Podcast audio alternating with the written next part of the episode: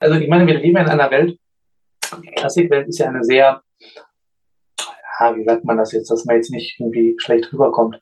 Sagen wir, ist eine sehr traditionsbewusste Welt. Ich, ich formuliere es mal mhm. so. Ja? Und wir haben ja immer diesen Anspruch, dass es nur um die Musik geht. Ja? Nur um die Musik. Es geht nie nur um die Musik. Ja? Wenn man einen Künstler erlebt, dann erlebt man auch den Menschen dahinter.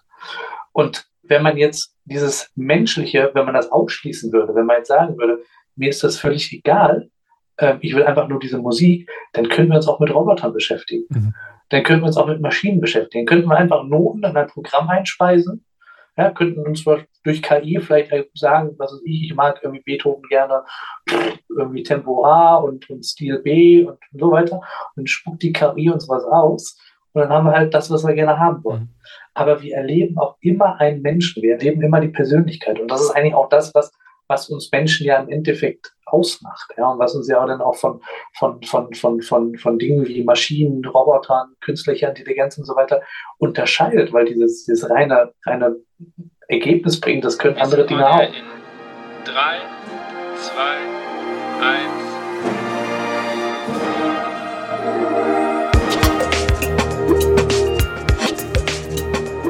Herzlich willkommen bei On Air, dem Blasmusik-Podcast. Mein Name ist Andy Schreck und ich treffe mich mit Dirigenten, Komponisten, Musikern und Visionären aus der Welt der Blasmusik. Wir sprechen über Ansichten, neue Ideen, das Leben und natürlich Musik. Herzlich willkommen zu einer neuen Folge von On Air, dem Blasmusik Podcast. Ich freue mich riesig, dass ihr wieder eingeschaltet habt oder ihr seid vielleicht neu. Dann möchte ich euch herzlich willkommen heißen. Und zu Beginn möchte ich mich bedanken bei euch für den vielen Zuspruch, gerade nach der letzten Folge mit Thorsten Skringer, aber auch was die Zahlen zeigen. Ich bin normalerweise nicht so erpicht, was Statistiken und Zahlen angeht, aber diese Zahl möchte ich unbedingt feiern und zwar mit euch, beziehungsweise ich möchte ein riesen Dankeschön an euch loswerden, denn der Podcast war jetzt auf Platz 3 der Podcast-Charts in der Kategorie Musik, Interviews und auf Platz 12 in der Kategorie Musik. So zur Einordnung für euch. Es sind ungefähr 200.000 Podcasts bei Spotify und dann finde ich Platz 12 und 3 doch sehr, sehr, sehr, sehr feiernswert. Vielen, vielen lieben Dank, dass ihr so zahlreich zuhört, den Podcast teilt und das ermöglicht. Wenn ich euch noch um eine Sache bitten darf, dann den Podcast abonnieren, denn obwohl die Zahlen so gut sind, haben immer noch die meisten den Podcast gar nicht abonniert, sondern hören den einfach immer mal wieder, was mich natürlich freut. Aber wenn ihr den Podcast abonniert, hilft mir das in Reichweite und Sichtbarkeit und das heißt, der Podcast wird größer und das wiederum heißt, ich kann größere Gäste einladen. Bevor wir zu meinem heutigen Gast kommen, wie immer der Supporter und das ist, ihr kennt das wahrscheinlich schon, Buffet Grandport. Buffet Grandport ist Europas größter Hersteller, was Blasinstrumente betrifft und eine Marke von Buffet Grandport ist B&S. Und B&S hat vor kurzem erst eine neue Trompetenserie rausgebracht, nämlich die Personality Trompetenserie. Und die wurde mit drei Trompetern zusammen entwickelt, nämlich Benny Brown, Thomas Enderker und Martin Hutter. Ich durfte unlängst schon alle drei Modelle ausprobieren und meine Favoritentrompete ist die von Benny Brown.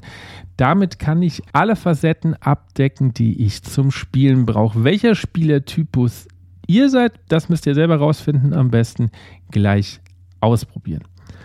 Mein heutiger Gast ist Felix Klieser. Felix war schon lange auf meiner Wunschliste gestanden. Dann habe ich immer mal wieder gezögert, ihn anzufragen.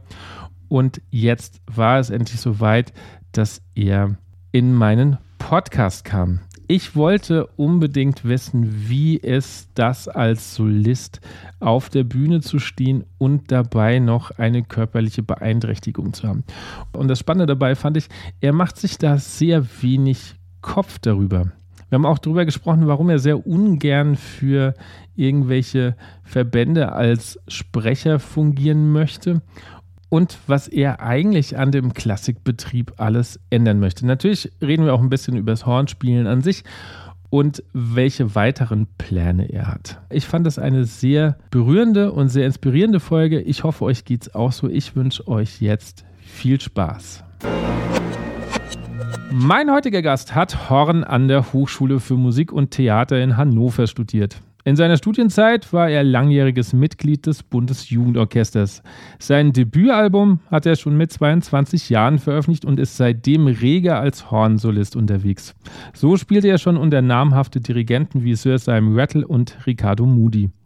Erst letzten Sommer gab er ein fulminantes Debüt bei den BBC Proms in der Royal Albert Hall.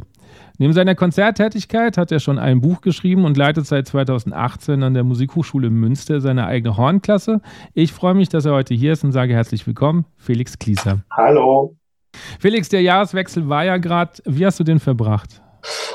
Ach, ganz entspannt zu Hause, ohne viel Tram-Ram, weil ich war die letzten Wochen sehr, sehr viel unterwegs und habe viel gemacht und war irgendwie nicht so wirklich viel zu Hause. Und äh, dementsprechend war es irgendwie mal ganz schön zu Hause zu sein und nicht zu müssen und einfach entspannt zu sein. Ich habe auch kein Horn gespielt, das habe ich schön in die Ecke gepfeffert. Und dort liegt es auch immer noch und fühlt sich wahrscheinlich ganz wohl. Und äh, ja, also so habe ich, so habe ich den Jahreswechsel verbracht. Hast du Vorsätze? Ähm, naja, Vorsitze würde ich gar nicht sagen. Also Vorsitze sind ja immer so, keine Ahnung, ich äh, jogge jeden Tag zehn Kilometer um den See. Ich, äh, jeden Tag? Nein, das, das könnte man ja als Vorsatz nehmen. Ach so, das also, könnte. Um Gottes Willen, ja. ich bin ja kein, also ich habe mich ja, ja. Also ich mache sowas nicht. Nee, nee. Oder äh, man, man kann sagen, irgendwie, ich esse jeden Tag nur noch zwei Gramm Zucker oder das kann man ja machen, aber das sind gar nicht so die Dinge, die ähm, ich jetzt so für relevant halte, weil die so absolut sind, sondern ich mache mir aber schon Gedanken, was ich gerne, was ich gerne tun möchte, ähm, was ich vielleicht auch erreichen möchte, wo ich hin möchte, mit welchen Dingen ich mich beschäftigen möchte ähm, und so weiter. Aber das ist, das würde ich jetzt gar nicht sagen, dass das jetzt in dem Sinne klassische Vorsätze sind, sondern es ist einfach mal so eine schöne Möglichkeit, sich mal irgendwie in Ruhe hinzusetzen und sagen, okay, das und das habe ich jetzt gemacht, da und da bin ich jetzt ähm, wo will ich jetzt vielleicht nächstes Jahr oder in zwei Jahren oder fünf Jahren oder zehn Jahren, wo würde ich denn prinzipiell gerne mal, mal hin? Also das mache ich dann schon regelmäßig. Okay. Willst du uns ein paar Einblicke geben, wo du in einem Jahr, in zwei und in fünf Jahren stehen willst? Ähm, ja, tatsächlich. Also es gibt viele Dinge. Ähm, also ich, ich meine, ich bin jetzt seit ja seit ziemlich genau zehn Jahren bin ich jetzt Horn-Solist. Ja, also ich reise um die Welt und spiele Konzerte als Hornist und es ist natürlich so, wenn man das zehn Jahre macht, dass sich dann irgendwann die Dinge auch regelmäßig äh, wiederholen. Also ähm, es ist ja nicht so, dass man dann irgendwie jeden Tag was Neues macht und was Neues erlebt und so weiter, sondern es wiederholt sich ja irgendwie schon so. Und ich bin jetzt gerade so in so einem Abschnitt, wo ich mir denke, mein Gott, ähm, es gibt ja auch noch irgendwie andere spannende Themen, mit denen man sich beschäftigen kann und Dinge, mit denen man sich beschäftigen kann.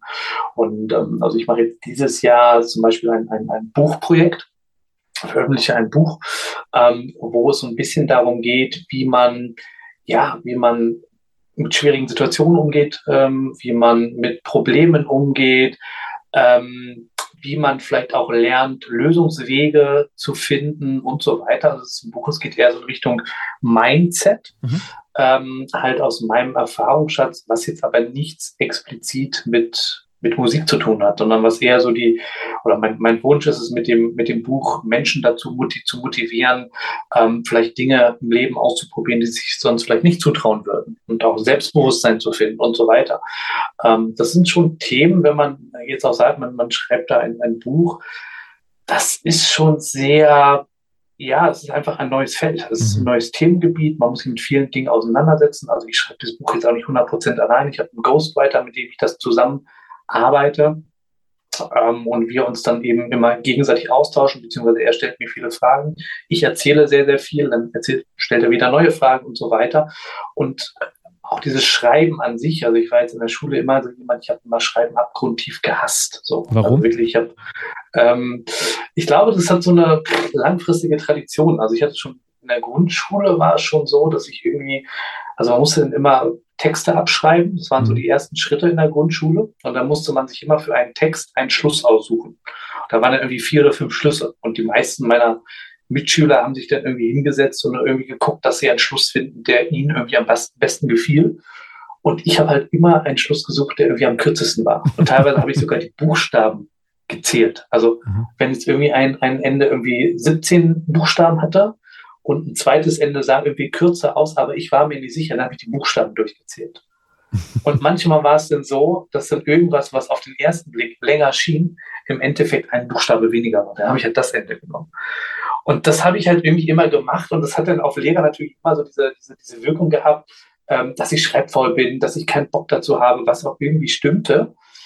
Aber ich glaube, im Nachhinein war es halt oft so, dass es eher Themen waren, die mich überhaupt nicht interessiert haben. Mhm. Also ich erinnere mich noch in einer, in einer ich glaube, das war auch noch Grundschule, äh, da, da, da ging es um eine Geschichte, um ein Knödelwettessen.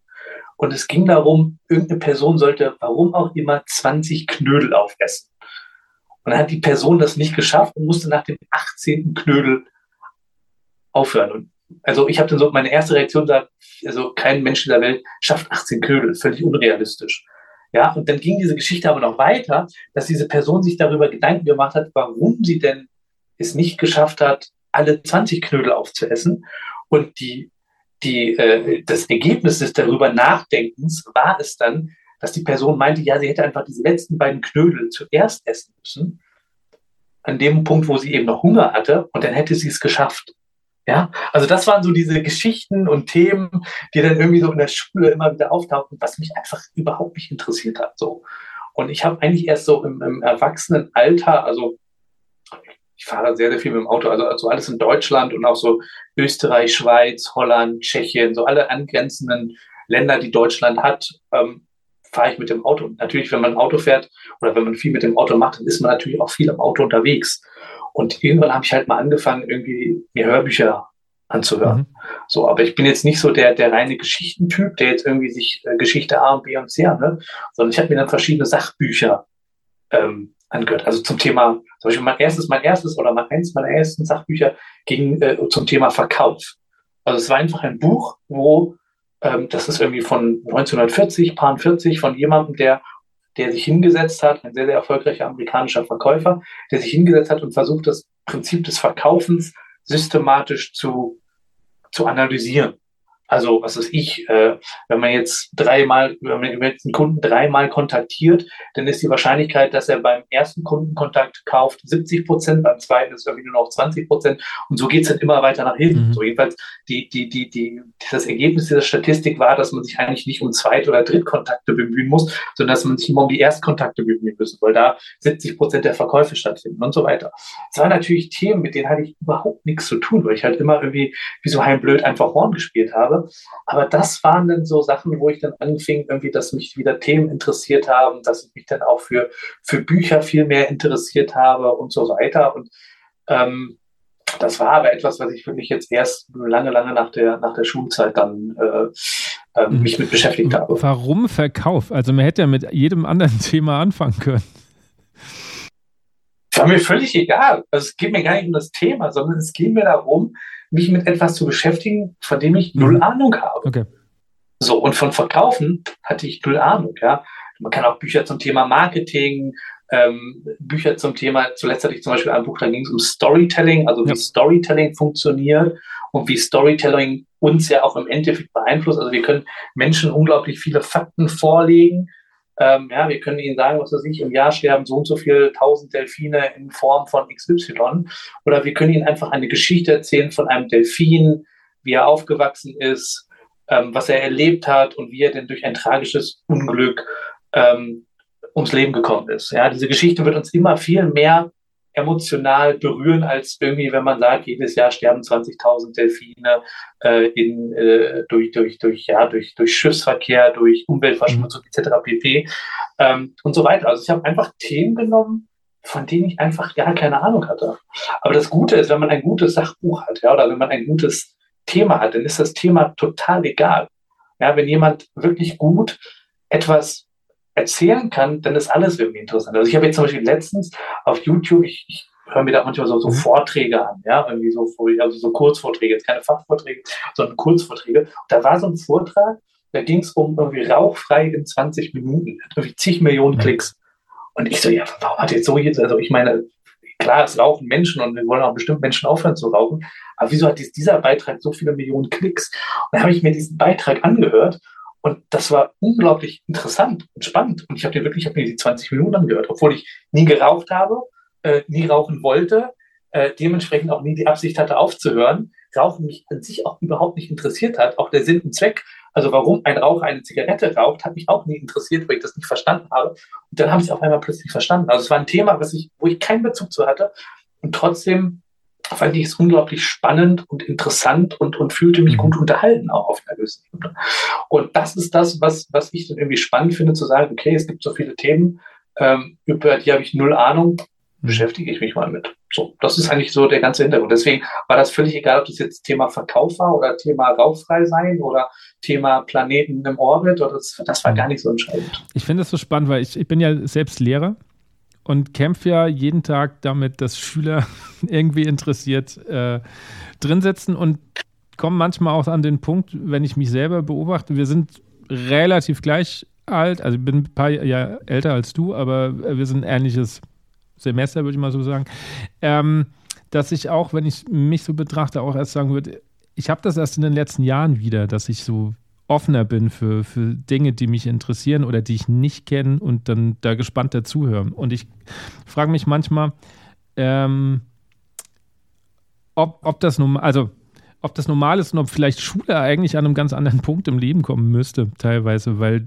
Schüler ja manchmal dann doch mit anderen Dingen beschäftigt sind und sich gar nicht dafür interessieren können oder wollen. Weißt du, wie ich meine? Ja, ja, ja, ja, klar, klar, total. Also ich bin, ich bin zum Beispiel ein Mensch, ich habe ich hab Schule nicht wirklich gemocht, weil ich, ähm, also ich war immer ein Mensch, ich habe immer etwas getan, wo ich einen Sinn hinter gesehen mhm. habe. Ja. Also ich bin immer hinter etwas hergelaufen und gedacht habe, das macht Sinn, das interessiert mich, ich will irgendwas Bestimmtes erreichen, ich will irgendwas Bestimmtes machen und so weiter. Und das ist natürlich mit, mit, mit Schule überhaupt nicht kongruent, weil in der Schule machst du etwas, weil es auf dem Plan steht. Ja, in, in, in, in der Schule beschäftigst du dich mit einem Thema, weil es auf einem Plan steht. In, äh, in der Schule löst du eine Aufgabe, weil es auf dem Plan steht. Also ich habe zum Beispiel gesagt, irgendwann ist ja wirklich so, als ich acht oder neun Jahr, Jahre alt war, damals habe ich eine, äh, eine Aufnahme mit den Hornkonzerten ähm, äh, von Mozart bekommen. Und ich war so begeistert davon, dass ich gesagt habe, ich möchte mein Lebensziel, es ist, dieses Instrument so gut wie möglich spielen zu können. So, man muss dazu wissen, ich war damals in einer, in einer Musikschule, ja, habe irgendwie Kinderlieder gespielt, ähm, einmal im Halbjahr irgendwie mal mit einer Klavierlehrerin dort irgendwie alle meine Entchen gespielt so ungefähr. Also das war so mein Level. Also ich war Universen wäre noch untertrieben, aber ich war Lichtjahre von dem entfernt, was ich heute mache.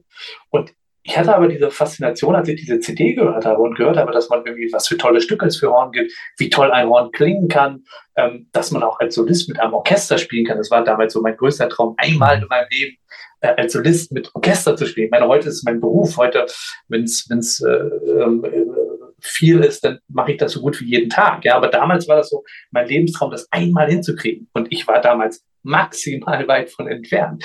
Und ähm, dann habe ich mich halt hingesetzt und das mache ich halt immer noch so, mich hingesetzt und habe gedacht, okay, was muss ich denn dafür tun, um etwas zu erreichen? Also was muss ich denn dafür tun, um so gut wie möglich Horn spielen zu können? So. Und dann habe ich halt irgendwann geschnallt, okay, also du hast halt nur, jeder Mensch hat halt nur 24 Stunden am Tag. Also selbst die äh, spannendsten Personen oder vielfältigsten Personen haben alle nur 24 Stunden am Tag. Das bedeutet, du musst dir elementar Gedanken darüber machen, wie nutzt du deine Zeit? Ja, also was machst du in diesen 24 Stunden? So, ein Großteil davon bist du in der Schule, da musst du ja noch zur Schule hinfahren, da musst du von der Schule wieder nach Hause fahren, da muss man noch schlafen, da muss man noch essen, da muss man noch äh, äh auf Toilette gehen, da muss man noch duschen. Also es gibt ja viele Dinge am Tag, die man machen muss, die man jetzt auch nicht irgendwie wegschieben kann. Und dann, ich glaube, ich war in der neunten oder zehnten Klasse, habe ich irgendwann beschlossen, ich mache einfach keine Hausaufgaben mehr, weil die Hausaufgaben mir nicht das bringen, was ich gerne hätte. So, und das ist natürlich was, das war in der Schule. Also ich habe das natürlich nicht aktiv gesagt, ich wäre nicht zum Lehrer gegangen. Also äh, übrigens, ich wollte kurz eine Mitteilung machen, ich mache ab heute keine Hausaufgaben mehr. Ja. Ich saß dann einfach nur im Unterricht und habe einfach was stillschweigend, möglichst unauffällig in der Ecke und habe gehofft, dass mich keiner anspricht.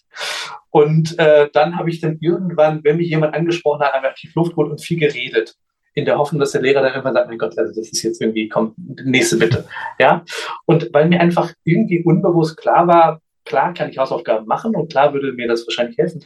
Aber wenn ich diese Zeit, die ich halt für Hausaufgaben jeden Tag investieren müsste, in das Horn investieren würde, dann würde mich das viel weiter meinem Ziel bringen.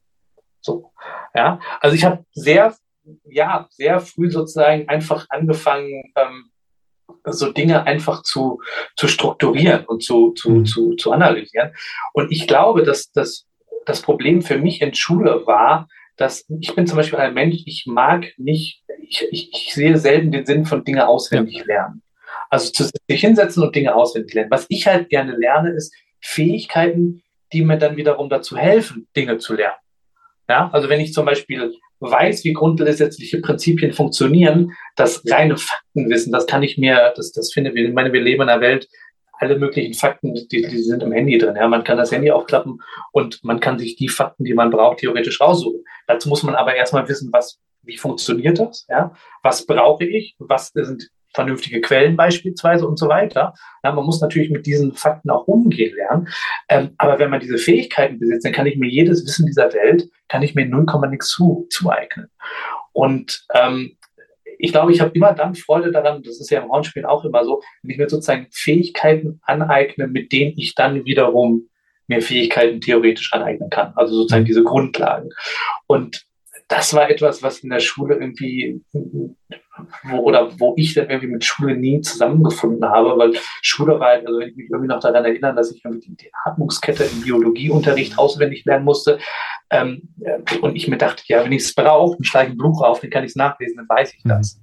Ja, und äh, meine Mutter zum Beispiel, die war, die war Anwältin und äh, so als Kind denkt man oder als Außenstehender denkt man so völlig, völlig naiv, ein, ein Jurist kennt alle Gesetze auswendig. Der Pustekuchen, der kennt kein Gesetz auswendig. Der weiß aber, wenn er ein Gesetzbuch hat, wie er damit umgehen kann.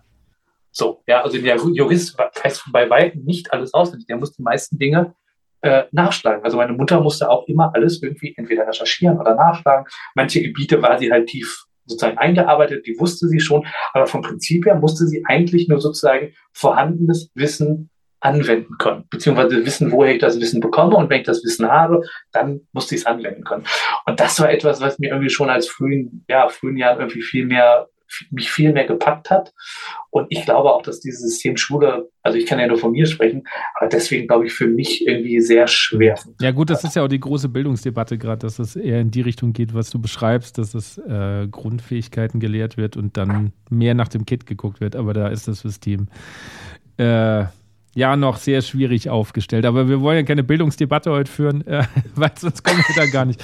Du hast vorhin so schön Storytelling ähm, äh, angesprochen und ähm, ich möchte gern ein bisschen biografisch, ein paar Sachen relativ schnell, weil ich weiß, die hast du schon sehr oft erzählt, aber für die Hörer, die dich noch nicht kennen, ähm, sollten wir so ein paar Sachen, glaube ich, ganz kurz mal äh, anreißen. Ähm, ich habe gelesen, du hast mit vier Jahren zum ersten Mal äh, Horn spielen wollen. Für alle Hörer, die dich nicht kennen, sollte man, das haben wir die ganze Zeit nie gesagt, ähm, noch ganz kurz erwähnen, du bist ohne Arme auf die Welt gekommen.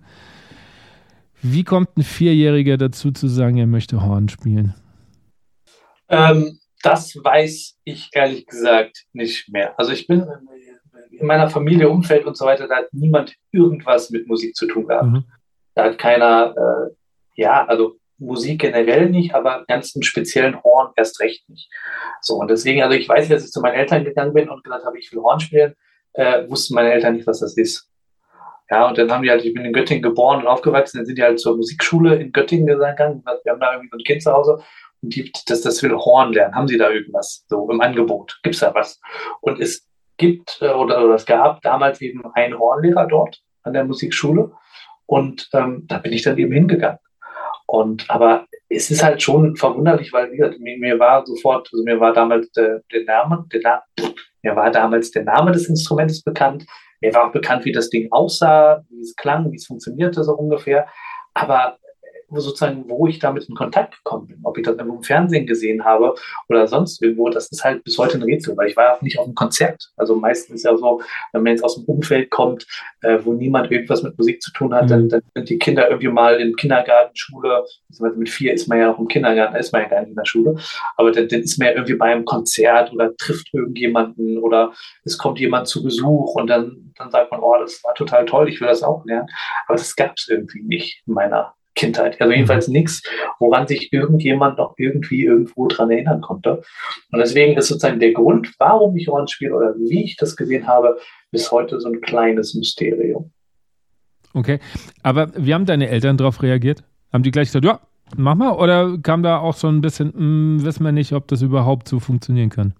Ja, das weiß ja nie. Weiß ja, also bei Kindern weiß ja nie, was sie können, was sie nicht können, ja. was sie wollen, was sie nicht wollen es ist ja, man muss ja immer bedenken, es ist ja am Anfang immer, es ist ja ein Hobby, es ist ja Spaß. Ja, es ja, ist ja, ja so, dass man sozusagen, klar, wenn man hinterher weiß, was bei rauskommt, dann hat man ein anderes Anspruchsdenken. Aber wenn du sagst, das Kind geht einfach irgendwie einmal in die Woche in die Musikschule und hat einfach Spaß, warum auch immer es Spaß hat, ist ja egal. Hauptsache es hat Spaß, dann reicht das ja vollkommen aus. Ja, das ist ja der Sinn und Zweck von, von einem Hobby, dass ein Kind irgendwie lernt, sich auszuprobieren, neue Dinge ähm, äh, an sich auch vielleicht kennenlernt und so weiter. Also dieses, dieses Anspruchsdenken, das muss jetzt funktionieren, das war ja gar nicht vorhanden, sondern es war einfach so, ja, probieren wir aus und gucken, was passiert. Und wenn nichts passiert wäre, wäre auch nicht schlimm gewesen. Also wenn ich irgendwie am Ende nur noch, nur irgendwie drei Töne hätte spielen können und mich da ein Loch in der, in der Mütze gefreut hätte, dann wäre es ja auch okay gewesen. Da wäre mhm. niemand irgendwie gesagt, Gottes Willen, der muss noch einen vierten Ton oder fünften Ton lernen. Ja. ja niemand gesagt, sondern es ist ja wirklich reines, ja komm, hab Spaß. Mehr ist es mhm. nicht. Und wie war die Reaktion in der Musikschule? Weil ich gehe jetzt mal davon aus, dass natürlich Musiklehrer damit noch nicht so viel Erfahrung haben, wenn jemand kommt, der äh, jetzt keine Arme hat, um die Ventile auch zu, zu bewegen. Ähm, so. Ehrlich gesagt, das größte Problem damals war mein Alter. Also die haben gesagt, irgendwie, okay. ähm, ja, können wir theoretisch machen, aber eigentlich sollte man irgendwie schon so die, die, die, die bleibenden Zähne haben. Mhm. So, ne? ja. Also das war so, das war so eins der größten oder größeren Argumente, weil die gesagt haben, das macht irgendwie wenig Sinn. So, und dann haben die halt irgendwie versucht, mich, mich, mich irgendwie mit Klavier und Xylophon und so weiter äh, in Verbindung zu bringen. Also haben die irgendwie mir diverse Dinge vor die Nase gesetzt. Und das wollte ich aber nicht. Also ich wollte ja nicht an die Musikschule, ich wollte ja auch nicht Musik machen, sondern ich wollte ja Horn spielen. Das habe ich dann halt so gesagt und gesagt, ja, okay, für mich, dann gehe ich ja wieder nach Hause. So, dann, dann, dann habt ihr mich halt nicht. Und dann habe ich halt, mein Gott, dann, dann probieren wir das halt aus. Also was soll halt passieren? Ne? Kann ja nichts Schlimmes passieren. Und ehrlich gesagt, ich habe dann auch irgendwie, als dann die Zähne rausfielen, das war irgendwie immer sehr praktisch, weil immer irgendwie ein wichtiger Zahn, der noch da war, der irgendwie so die, die wichtigsten Dinge gestützt hat und, und ein anderer ist rausgefallen, hat dann auch irgendwie funktioniert. Aber tatsächlich als ich da war, war eher sozusagen das Alter so ein, so ein, so ein, so ein Knackpunkt, als jetzt irgendwie die Tatsache, okay. dass ich jetzt irgendwie mit den, mit den, äh, mit den Füßen spielen würde. Weil wie gesagt, die haben mir dann diverse andere Dinge angedreht und angeboten, aber da hatte ich dann irgendwie nicht so Lust drauf. Okay. Und ab wann war klar, okay, der Felix zieht das jetzt länger durch? Ich glaube, das ist nie klar. Also ich glaube, das gibt es nicht, dass das irgendwie klar ist. Ich meine, ich kann ja immer noch sagen, ich kann ja heute sagen, ich höre auf. Also das kann ich ja theoretisch sagen. Also das ist ganz schwer. Also es war jetzt nicht so, dass jetzt dann irgendwie klar war, der wird jetzt irgendwie, der studiert das und dann wird er erfolgreich und so weiter. Überhaupt mhm. gar nicht.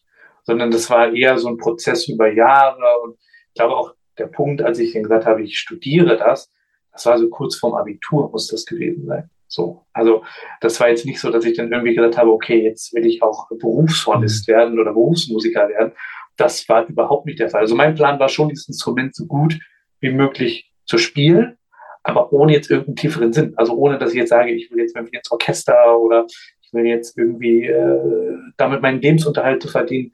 Das war ja überhaupt gar nicht mein Plan, sondern einfach nur irgendwie gut spielen, fertig aus Mickey Mouse. Und deswegen klar, dass das jetzt was Langfristiges ist.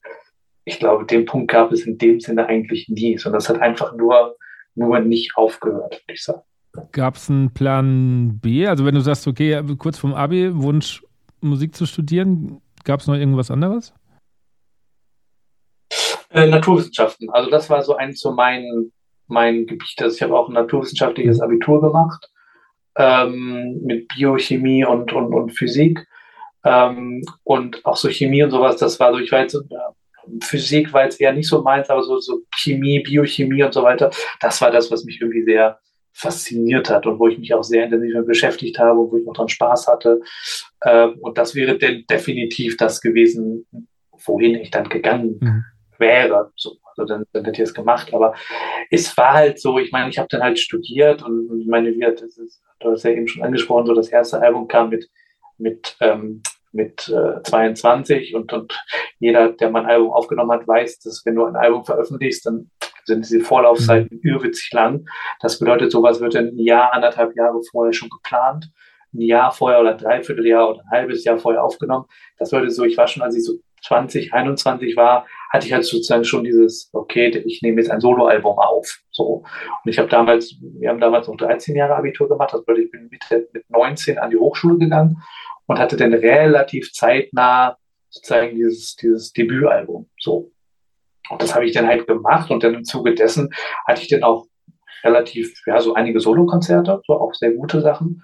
Ähm, und konnte dann auch davon sofort leben. Und ich habe das aber nicht für voll genommen. Also ich dachte halt, das ist so ein Hype, der läuft jetzt irgendwie so ein Jahr oder zwei. Und dann ist der Hype wieder vorbei und dann gehe ich wieder zurück in die Hochschule, mache mein Studium fertig und äh, mhm ja, dann, dann suche ich mir eine Orchesterstelle und dann wird alles gut. So war mein Plan. Also ich habe das nicht für sozusagen voll genommen, dass ich jetzt ein Solist werde und eine Solistenkarriere einschlage. Aber warum? Also warum glaub, hast, hast du geglaubt, das wäre nur ein Hype? Keine Ahnung. Keine Ahnung. Ich weiß es nicht. Ich habe das war einfach so mein, also ich habe da auch gar nicht drüber aktiv nachgedacht, sondern das war so klar, ja. So wie, wie dieses, wir wissen, dass es im Sommer, also wir, wir, klar, wir sehen draußen, ist es jetzt kalt, ja, wir haben jetzt, wir haben jetzt mhm. Januar, ähm, aber wir wissen auch, im Sommer wird es wieder warm. So. Und da, da, fragen wir uns ja auch nicht, ähm, also woher, also warum glaubst du, dass es im Sommer warm wird? Mhm. Also nur weil jetzt die anderen Sommer alle warm geworden sind, heißt es ja nicht, dass der jetzt auch wieder warm wird. Was, vielleicht bleibt das so kalt, vielleicht wird, das, wird die Temperatur nie wieder über 10 Grad steigen. Du weißt es nicht. Mhm. Aber für mich war das irgendwie sonnenklar, okay, das ist jetzt halt so ein Ding. Ähm, das ist jetzt für, ein paar, für eine gewisse Zeit und das ist auch wieder rum. Und also dieses Debütalbum hat dann halt ein Echo gewonnen, Echo Klassik gewonnen und war, und das war, glaube ich, so ein bisschen auch mein Glück, war vor allen Dingen auch kommerziell ähm, recht erfolgreich. So. Und das ist natürlich für ein Label immer ein sehr, sehr wichtiger Punkt, wenn eine Aufnahme kommerziell erfolgreich wird, äh, dann, dann machen die natürlich automatisch weiter. So. Und dadurch, dass es eben kommerziell recht erfolgreich war, ähm, habe ich dann eben angeboten bekommen, eine zweite Aufnahme mit Orchester zu machen. So, und dann war ich halt schon so in diesem Strudel, dass ich dann schon zwei Solo-Aufnahmen hatte. Also einmal mit, mit Horn und Klavier, so ein Rezitalalbum, und dann eben, das waren damals die Heidenhorn-Konzerte ähm, mit, mit Orchester. So. Und dann kamen dementsprechend natürlich auch da wieder Konzerte dazu. So, dann kamen Turnierprojekte mit dem, mit dem Programm dazu und so weiter. Und dann ähm, hatte ich dann irgendwann so das Gefühl, ja, irgendwie ist es vielleicht doch längerfristig. Ja, also ich bin damals dann auch, ich habe den ähm, Studium so ein bisschen unterbrochen. Also ich habe jetzt nicht sozusagen krampfhaft versucht, mein, mein Bachelor durchzuziehen, weil das war damals, ich glaube, heute ist es auch noch so, wir hatten da halt Anwesenheitspflichten. Mhm. Und du konntest halt, ich glaube, 20 Prozent durfte ich theoretisch fehlen.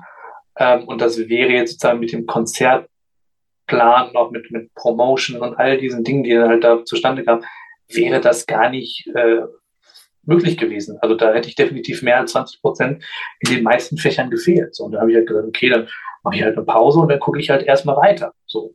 Und äh, wie gesagt, ich hatte halt immer so als, als Rückfallbecken, ja, wenn es halt irgendwann alles wieder vorbei ist, dann gehe ich halt zurück, mache meinen Bachelor, mache vielleicht noch einen Master und äh, äh, suche mir dann halt eine ganz klassische Orchesterstelle, bewerbe mich, mache Probespiele, wie man das halt so macht. So.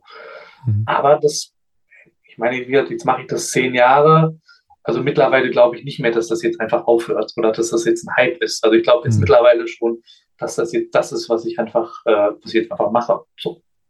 Mhm. Ich habe äh, einige Fragen dazu.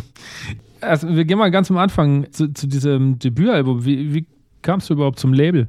Kommt man ja jetzt auch nicht als Student sofort nee, irgendwie. Nee, nee, nee. Das war sehr lustig, weil ähm, mein also damaliger Pianist, mit dem ich relativ viel zusammengespielt habe, Christoph Keimer, ähm, der war halt bei, bei Berlin Classics. Also das ist mein, mein Label, wo ich damals war und, und heute tatsächlich auch noch bin. Ähm, der war halt bei Berlin Classics hat sehr, sehr, sehr viele Aufnahmen gemacht. So. Und damals ähm, hatte er wohl relativ regelmäßig davon erzählt, dass wir irgendwie zusammen spielen und so weiter und ob man nicht irgendwie auch mal was zusammen aufnehmen könnte. So. Christoph hatte mir davon jetzt aber gar nicht so, so wahnsinnig viel erzählt. Also das habe ich gar nicht mitbekommen. Und daraufhin hat dann Burning Classic sozusagen ein bisschen verfolgt, was ich gemacht habe, Konzerte besucht und so weiter.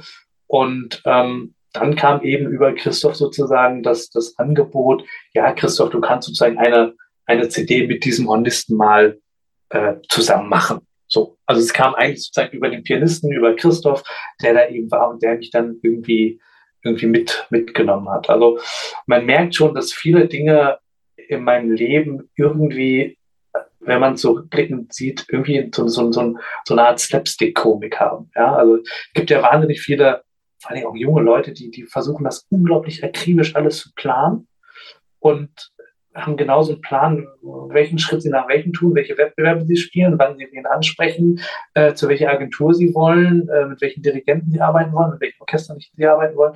Das habe ich halt irgendwie nicht gemacht. So. Also ich glaube, dieses systematische Denken, das kam erst später. Also jetzt habe ich das mittlerweile, jetzt habe ich so ein systematisches Denken, aber in dem Alter bin ich wirklich in sehr, sehr viele Dinge da einfach irgendwie, irgendwie reingestolpert. So, obwohl ich es gar nicht sozusagen aktiv jetzt geplant habe. Meinst du, das hilft manchmal, wenn man so ein bisschen naiver an die Sache rangeht? Also verkrampft? Ja, also ich sage ja immer, also wie gesagt, es ist, es ist, ja auch immer bei ganz viel bei so Karrieren ist ja immer der Faktor oder die Frage, wie viel ist Glück oder wie, wie, wie hoch ist der Faktor Glück in einer erfolgreichen Karriere? Also warum wird aus einem Musiker ein, ein großer Solist, ein großer Name und aus einem anderen eher nicht so? Und, und manchmal, wenn man die miteinander vergleicht, würde man jetzt sagen, ja, also die hätten es irgendwie beide verdient. Warum hat Person A und Person B nicht? Ähm, und dann wird immer sehr, sehr schnell der Faktor Glück ins Spiel gebracht. Und ich glaube natürlich, dass Glück ein Faktor ist, aber mit dem einzigen Unterschied, dass wir uns alle Glück erarbeiten können. Also wenn wir uns ins Leben reinstürzen, viele Dinge ausprobieren, viele Dinge machen, ist die Wahrscheinlichkeit, dass wir mit irgendwas mal sozusagen eine glückliche Führung haben oder dass wir auf Leute treffen, die uns weiterhelfen oder dass wir ein Angebot bekommen, was, wenn wir es nutzen, uns weiterhilft und so weiter, dass wir darauf sehr relativ relativ, naja, nicht, nicht wahrscheinlich treffen, aber dass die Wahrscheinlichkeit vielleicht etwas höher ist. Und im Gegenzug, wenn du versuchst, Dinge zu planen und zu organisieren, schmeißt du sehr, sehr viele Dinge einfach links und rechts raus. Ähm, also ich war damals jemand, ich bin es heute immer noch, ich habe immer alles gespielt, ich habe alles gemacht, war überall da, habe alles mitgemacht. Ich war nie jemand, der irgendwie gesagt hat, oh, das ist mir zu popelig oder darauf habe ich keine Lust oder das ist nicht meins. Ne? Ich habe immer alles gemacht in dem. Ich habe alles ausprobiert, ich habe mich überall reingeworfen und dadurch eben auch mir oft Situationen sozusagen geschaffen, wo ich mich präsentieren konnte, ja, wo ich mich beweisen konnte. Natürlich muss man dann diese Situation auch auch nutzen. Also es hilft ja nichts, wenn du sozusagen das Angebot bekommst, eine CD aufzunehmen und das Ergebnis ist schlecht, die Kritiken sind schlecht, es will keiner hören, etc. pp., dann hast du halt Pech gehabt. Ne? Also du musst natürlich dann diese Chancen, die dann aufploppen im Leben, du musst diese Chancen nutzen. Aber ich glaube, dass ganz oft bei jungen Leuten ist so oft, dass diese Chancen aufploppen, aber sie gar nicht erkennen, dass es gerade eine Chance ist. Also ich erlebe das ganz, ganz oft so, wenn ich mit, mit jüngeren Künstlern oder Musikern oder auch in anderen Bereichen zu tun habe, die mir manchmal Stories erzählen, wo ich denke, wow, und die so, ja, aber das habe ich jetzt nicht angenommen, weil ähm, ich musste da noch irgendwie XY und VZ machen. Ich dachte mir so, wie kannst du, das ist eine riesen Chance, warum nutzt du sie nicht? Ja, also auch wie oft denn sozusagen Leute sagen, ja, aber ich muss ja mein Studium fertig machen. Das ist eine sehr, sehr löbliche Einstellung. Klar, aber manchmal bekommst du Chancen vor die Tür gelegt, die du nur einmal bekommst. Und wenn du sie nicht nutzt oder wenn du sie nicht wahrnimmst oder wenn du nicht erkennst, dass es eine Chance ist, dann ist diese Chance vorbei. Mhm. Und ich glaube, das ist ein ganz, ganz wichtiger Punkt, dass man lernen muss als junger Musiker. Man muss sich Chancen und Möglichkeiten erarbeiten. Man muss überall mitmachen, man muss alles ausprobieren. Ähm, jede Möglichkeit irgendwo vorzuspielen und selbst wenn es irgendwo in der Kirche ist, vielleicht ist ja der Papst drin, du weißt es nicht, du weißt es nie. So. Und das ist, glaube ich, etwas, was, wenn du eben nicht mit dieser wirklich komplett strengen Planung dort reingehst, ähm, was dir eben passieren kann, dass du dir eben das viel mehr das Glück erarbeitest, als wenn du dich auf einen Weg oder auf einen Strang konzentrierst. Mhm. Warst du schon immer so ein Erarbeitungstyp? Ne, ich bin, bin ein Mensch, ich habe, das habe ich aber auch erst später erkannt, ich habe Freude daran, wenn ich jetzt zum Beispiel ein Ziel habe, das Ziel an sich zu erreichen oder wenn das Ziel dann erreicht ist, das macht mir nicht so viel Spaß. Mir macht der Weg dahin Spaß. Mhm. Ja, also wenn ich jetzt irgendwie ein Ziel habe und mich hinsetze, wie mache ich das jetzt? Wie, kriege ich das hin? Was muss ich denn dafür tun? Ja, wie als ich, als ich gesagt habe, ich möchte irgendwie, möchte irgendwie Horn so gut wie möglich spielen können. Ja, dann sitzt du dich hin und machst dir Gedanken und, und, und hast auch die verrücktesten Ideen und so weiter. Und dieser Weg zum Ziel hin, das ist eigentlich das, was mir, was mir Freude macht. Und sobald ich das Ziel erreicht habe, wird es irgendwie langweilig. Also das ist dann nicht mehr das, was mich, was mich, was mich irgendwie, was mich dann wie packt so. Ich habe früher immer gedacht, dass das Ziel das ist, warum ich die Dinge tue und was mich dann irgendwie glücklich und zufrieden macht. Aber ich habe dann halt relativ schnell gemerkt, jedes Mal, wenn ich dann irgendwie was oder ein Wunsch sich dann erfüllt hat, dann war es gar nicht mehr so spannend. So war es gar nicht mehr so interessant. Dann habe hab ich der Zeit so ein bisschen hinterhergetraut, wo ich dann irgendwie noch ein bisschen dran feilen konnte und feilschen und überlegen und nachts gehst du ins Bett und dann, ah, wie, wie, wie kannst du das lösen? Wie kannst du jenes machen? Wie kannst mhm. du das machen? Oder vielleicht probierst du morgens mal so aus oder dieses aus oder jenes aus oder ich habe auch beim Üben, ich habe ganz regelmäßig habe ich meinen kompletten Übeplan um, um, um, um 180 Grad im Kreis gedreht. So, weil ich dachte so, irgendwie du machst was, aber du, du kommst irgendwie nie weiter. Du drehst dich die ganze Zeit im Kreis. Und wenn du jetzt da weitermachst, dann kannst du, kannst das, was du tust, kannst du jetzt jeden Tag 100 Mal wiederholen. Du wirst dich immer weiter im Kreis drehen.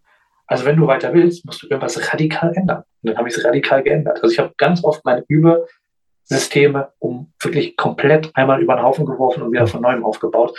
Und das waren immer die Dinge, die mir dann im Endeffekt Spaß gemacht haben. Und ich glaube auch, wenn ich irgendwann da sitze und nichts mehr hätte, was ich wollen würde, ich glaube, das wäre, das wäre schwierig für mich. Da glaube ich, würde ich nicht gut, äh, wäre ich nicht glücklich mit. Was mich gerade sehr fasziniert ist, wenn ich, wenn ich so höre, ähm, dich, dir macht der Prozess, der Weg Spaß, du überlegst dir, also wirfst deine Probenpläne um, baust die neue auf. Vorhin hast du gesagt, du hast dir überlegt, was muss ich tun, um so gut wie möglich Horn zu spielen. Ich lasse Hausaufgaben weg, ich breche das alles runter. Das klingt alles sehr, sehr reif für einen Jugendlichen. Kann sein. Also ähm, es ist aber auch, wenn du sagst, reif einen Jugendlichen, ist, ist halt immer verbunden mit Dingen, die mich fasziniert haben. Okay. Also äh, Dinge, die mich nicht fasziniert haben, da bin ich, also ich gehöre jetzt nicht zu denjenigen, manchmal ist man ja irgendwie von, von Sportlern, die irgendwie, selbst wenn die ein Mensch ärgerlich nicht spielen, dann wollen die unbedingt gewinnen, die wollen alles gewinnen. Ja, das mhm. sind so Gewinnertypen. Ja. Bin ich gar nicht. Ich bin kein Gewinnertyp, ich bin auch kein Erfolgstyp, sondern es ist wirklich so, dieses, ich bin fasziniert von etwas, ja, ich sehe etwas, was mich begeistert, dann renne ich dahin. Ja, und dann gucke ich mir das an und dann beschäftige ich mich damit. Mhm. Und ich glaube, dann wird das schon für diesen Bereich dann vielleicht relativ, ähm, relativ reif. Aber im Gesamten bin ich dann, also ich war jetzt nicht derjenige, der dann auch noch perfekt Ballett tanzte und super in der Schule war und äh, sowieso immer irgendwie perfekt gepflegt irgendwie äh, die Haare hatte, etc. pp. Das war ich nicht. Also mhm. es waren wirklich immer so diese Bereiche, wenn mich irgendwas fasziniert hat, dann habe ich mich auf das fokussiert. Aber alles andere wiederum kann auch, äh, also ich kann auch irgendwie drei Tage lang nichts tun und ähm, in, äh, äh, ungeduscht irgendwie rumgammeln, kann ich problemlos. Ja, das ist gar kein Problem. Also das ist nicht so, dass sich das sozusagen auf alle Bereiche des Lebens äh, verteilt. Hm. Ähm, du hast gesagt, du bist erst relativ früh bist du zu dem Label, ähm, dann CD, dann Tournee, dann neue CD, dann Bachelor ab, abgebrochen oder unterbrochen. Ähm, ich empfinde oder so im Rückblick meine Studienzeit auch als, als Reifezeit für mich persönlich. War dafür überhaupt Zeit für dich, wenn du so im Trubel warst? Ähm, naja, also ich empfinde, ganz ehrlich, ich empfinde immer noch, dass ich jetzt immer noch in diesem Prozess bin des vielleicht Reifens. Gut, da hört, hört man ja nie auf, aber. Nee, nee, aber ich fühle zum Beispiel, also ich bin jetzt 33, ähm, ich sehe die Zahl 33, aber das, wie ich sozusagen denke und was ich will und ne, das hat eigentlich irgendwie gefühlt nichts mit dem zu tun, wo ich sagen würde, das ist jetzt für 33 angemessen. Ja, also ich bin immer noch jemand, der, wenn ihn etwas fasziniert, wenn er Lust darauf hat, dann mache ich das einfach.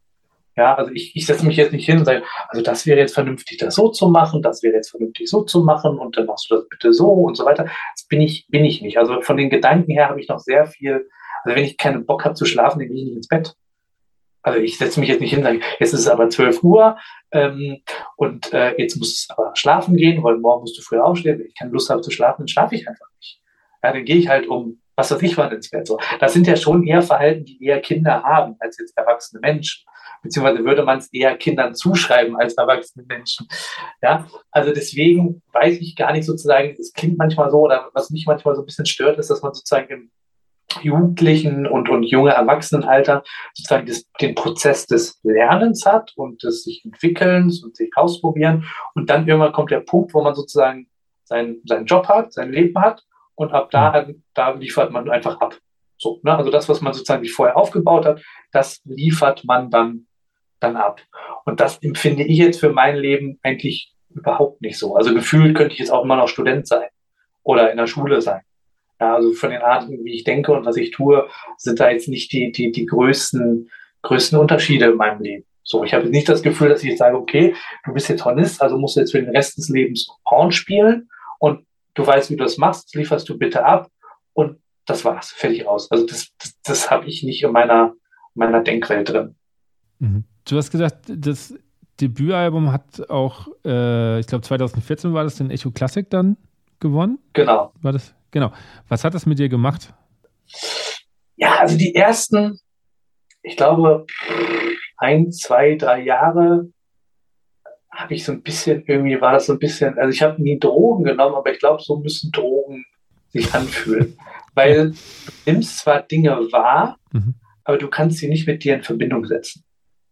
Ja, also es war so, klar, irgendwie, das machst du und das bist auch irgendwie du, aber das hat nichts mit dem normalen Felix Klieser, der irgendwie auf der Welt ist und irgendwie noch studiert hat und dann in seinem Kinderzimmer geübt hat, zu tun. Ja, also ich weiß zum Beispiel, als ich den, den, den, äh, den Echo ähm, gewonnen habe, beziehungsweise es fing schon davor los, dann ging es darum, dass äh, irgendwie Klaus Kleber äh, äh, die Laudatio halten sollte.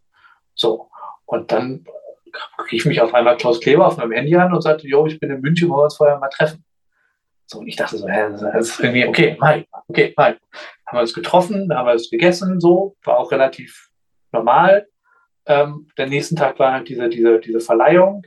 Ähm, dann gab es halt irgendwie riesen Standing Ovation. Da konnte ich auch irgendwie nichts mit anfangen in diesem Moment. Und dann bin ich halt rausgegangen und dann stand halt irgendwie Anna an der Treppe und hat mich in den Arm genommen. So, aber das waren alles Dinge, die ich zwar sozusagen auf der rationalen Ebene ähm, irgendwie verstehen konnte, aber ich habe es nie mit in, in, in Bezug mit mir gesetzt. Also ich hatte nie das Gefühl, das ist jetzt meine Welt oder das bin jetzt ich oder das, das mache ich jetzt, sondern es war wie so, ja, wie auf Drogen. Ja, du, du, du, du, du fühlst dich, als ob du fliegen kannst, aber du kannst ja trotzdem deswegen nicht fliegen, weil du Drogen genommen hast, der Blödsinn. Und dieses, diese Verknüpfung zwischen dieser neuen Welt, in der ich plötzlich war, und dem normalen Ich, was ich ja genauso war, das miteinander in Verbindung zu bringen, das hat, hat schon mehrere Jahre gedauert, würde ich sagen. Das heißt, du kannst es heute dann auch annehmen. Also wenn jetzt nochmal ein Echo Klassik kommt, kannst du den eher annehmen. Theoretisch ja. Also jetzt habe ich mich dran gewöhnt, jetzt weiß ich, das ist meine Welt. Und es ist ja so, selbst wenn du in einer sehr, sehr, sagen wir, von außen stehend irgendwie sehr, sehr großen, verrückten Welt bist, ist die Welt im Endeffekt genauso wie jede andere Welt auch. Also die Leute sind genauso, sind einfach ganz normale Leute, genauso wie wenn du jetzt irgendwie einen Bürojob hast und Arbeitskollegen hast. Ähm, es ist halt ganz oft sozusagen, dass das sozusagen ja ein Bild, was nach außen transportiert wird, und suggeriert, dass bestimmte Personen oder bestimmte Welten etwas anderes sind oder etwas Größeres sind oder etwas Privilegiertes sind, ähm, am Ende sitzt du genau da, wenn der Zug Verspätung hat, hat der Zug Verspätung. Äh, wenn du krank bist, bist du krank. Wenn du nichts gegessen hast, hast du schlechte Laune. Die Leute, es ist im Endeffekt eine ganz normale Welt, wenn du diese erstmal kennengelernt hast. Aber dazu musst du erstmal verstehen, dass es im Endeffekt eine eine ganz normale Welt ist mit ganz normalen Leuten, die halt einen bestimmten Beruf haben, sage ich jetzt einfach mal. Und ähm, dessen Beruf es natürlich ist, wenn du auf einer Bühne bist, bist du, hast du natürlich sozusagen ein, eine Position, wo du halt sehr, ja, sehr prominent präsentiert wirst. Ja? Also Solisten oder Musiker, die als Solisten arbeiten, die werden halt immer sehr, ähm, ja, sehr ähm, sehr besonders präsentiert. Und das ist aber, das muss man sich auch klar machen, und ich finde es auch wichtig, dass man es klar macht, weil man dann auch sonst auch gerne mal in, in falsche Richtung abdriftet. Das ist halt Teil des Berufs. Ja? Also ein, ein, ein Solist, den keiner kennt, der ist kein Solist. Ja, ein, ein Künstler, den keiner kennt, kann der tollste Künstler der Welt sein. Es ist sinnlos. So. Das ist Teil deines Berufes, dass du eine Prominenz hast, dass du eine gewisse Bekanntheit hast, dass du eine gewisse ja, Art und Weise hast, wie du präsentiert wirst. Aber das ist einfach Teil des Berufs. Genauso wie ein, ein, ein, äh, ein Schreiner lernen muss, wie er mit dem Hobel umgeht und wie er äh, Holz sägt und wie er irgendwelche, was weiß ich, wie man einen Schrank aufbaut. Genauso wie der diese Fähigkeiten haben, haben muss, muss man eben als Solist Fähigkeiten haben, die einfach, ja, ähm, anmuten, in einer anderen Welt zu sein, was es aber im Endeffekt überhaupt nicht ist. Gibt es jemanden, der dich so ein bisschen von außen erdet, damit man nicht irgendwie über den Dingen plötzlich schwebt und, und es sich dann lauthals am Bahnhof beschwert, warum der Zug Verspätung hat, obwohl man selber jetzt da mitfahren will? Ja, ich, also ich hatte nie das Gefühl, also wie gesagt, dadurch, dass ich auch ein, sagen wir mal, so ein, oftmals so ein, ich will nicht sagen distanziertes Verhältnis habe, aber ich unterscheide zum Beispiel sehr stark zwischen dem Künstler Felix Klieser und der Privatperson Felix Klieser. Also ich glaube auch, dass der Künstler Felix Klieser ähm, anders ist als die Privatperson Felix Klieser. So, als Künstler bin ich, glaube ich, eher, ja, jemand, der sozusagen die Öffentlichkeit liebt, der das Rampenlicht liebt, der auch gerne im Vordergrund ist. Privat bin ich das komplette Gegenteil, bin ich eher ruhig und still. Dann bin ich eher so, der in der Ecke sitzt und sagt, na ja, mach mal irgendwie so. Also da habe ich überhaupt auch, da habe ich auch gar nicht das, den Wunsch, irgendwie in irgendeiner Form zu gelten. Das würde mich eher nerven. So. Und ich unterscheide da schon sehr zwischen, zwischen diesen beiden Welten, auch zwischen diesen beiden, kann man vielleicht sagen, zwischen diesen beiden Persönlichkeiten, zwischen Künstlerpersönlichkeit und Privatpersönlichkeit. Und wenn ich dann nach Hause gehe und die Tür zuknalle, dann mhm. bin ich halt nicht mehr Künstler, sondern bin ich privat. So. Und dann muss ich mich auch nicht mehr mit dem Thema irgendwie so intensiv beschäftigen, als ja, die ganze Welt soll mich kennen und die ganze Welt soll sich mit mir auseinandersetzen und so weiter. Das, das habe ich überhaupt nicht, das, das Bedürfnis. Also klar, wenn ich auf einer Bühne spiele, stehe und Leute klatschen nur dreimal, dann ärgert es mich. Aber äh, sobald ich die Bühne verlasse, ist, ist das wiederum für mich eher, eher unwichtig. Mhm. Ich habe heute in einem Artikel gelesen, der, ich habe mir vergessen, den, den, das Jahr rauszuschreiben, aber äh, da stand drin, dass äh, wenn ein Konzert nicht so lief, wie du wolltest, nachts wach liegst bis zum nächsten Morgen und dich ärgerst. Ähm, ist das heute immer noch so? Ähm, ja, ich glaube, ich, glaube, ich habe mittlerweile verstanden. Ich glaube, das müsste, müsste ein etwas älterer Artikel sein, weil ich da noch anders gedacht habe. Aber ich glaube, ich habe mittlerweile ähm, verstanden, dass ähm, dass es nie alles perfekt sein wird. Egal wie viel du tust, egal wie viel du machst, egal was du machst, es wird immer irgendwas schiefgehen. So. Und die Frage ist nicht sozusagen, ärgerst du dich darüber, das kannst du machen, sondern, aber es wird dich nicht weiterhelfen, sondern einfach zu sagen, okay, ich möchte einfach nur verstehen, warum etwas nicht geklappt hat. Also, warum war zum Beispiel heute der Ansatz nicht so, wie ich ihn gerne hätte? Was, was habe ich falsch gemacht? So. Und früher war das natürlich, als ich noch nicht so viel Erfahrung hatte, da waren natürlich viele, viele Faktoren einfach noch so, äh, so, so unbekannter. Ja? Also da, da, da, da war, der Ansatz ein bisschen mehr wie eine Wundertüte. Ich habe das Horn ausgepackt und irgendwie war der Ansatz mal besser, mal war der Ansatz mal schlechter, mal war ein bisschen zu weich, mal war ein bisschen zu hart, irgendwas war immer mit dem Ansatz. Aber genau verstehen, warum jetzt der Ansatz so war, wie er war, konnte ich nicht. So, und im Laufe der Jahre, die man spielt und auch dieser, ja, dieses Wachliegen im Bett, also dieser Wille zu verstehen, warum etwas so ist, wie es ist, der lehrt einen natürlich immer mehr wirklich sich zu verstehen. Also ich weiß zum Beispiel, wenn ich jetzt äh, einen Langstreckenflug habe, ähm, irgendwie zehn Stunden, elf Stunden, zwölf Stunden im Flugzeug bin und aussteige, dann ist mein Ansatz einfach hart. Punkt. Und da muss ich mir aber, warum weiß ich nicht. Es ist, es ist, es ist jedenfalls so. Okay. Ja, es ist einfach, der Ansatz ist. Das bedeutet, wenn ich mein Horn packe, dann ist die Ansprache weg, die Höhe ist weg, ähm, so was Klangfarbenmodulation angeht, ist alles irgendwie weg. Aber sobald ich einmal irgendwie acht Stunden schlafe, ist alles wieder gut. So. Aber das musst du halt erstmal wissen. Ja, du musst das wissen. Wenn du das, wenn du das erste Mal irgendwie nach, nach, nach China fliegst und packst in dein Horn aus und das Gefühl hast, wow, irgendwie habe ich Hornspiel alles verlernt, mein Ansatz geht gar nicht mehr. Ja, dann, dann, machst du vielleicht das, was man in dem Moment eher nicht machen sollte. Du übst noch wahnsinnig viel, das bedeutet, du belastest den Ansatz noch mehr. Du gibst ihm nicht die Chance, irgendwie wieder, wieder, ähm, wieder ähm, sich zu erholen.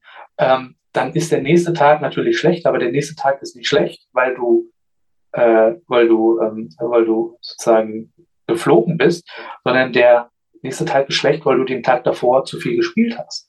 So. Aber diese Erfahrung musst du ja im Leben erstmal mhm. sammeln. Also ich weiß, in bestimmten Situationen funktioniert der Ansatz nicht, aber es macht mir, kein, macht mir keine Angst mehr. Weil ich weiß, ja, ja, das ist weil das und das und das und das.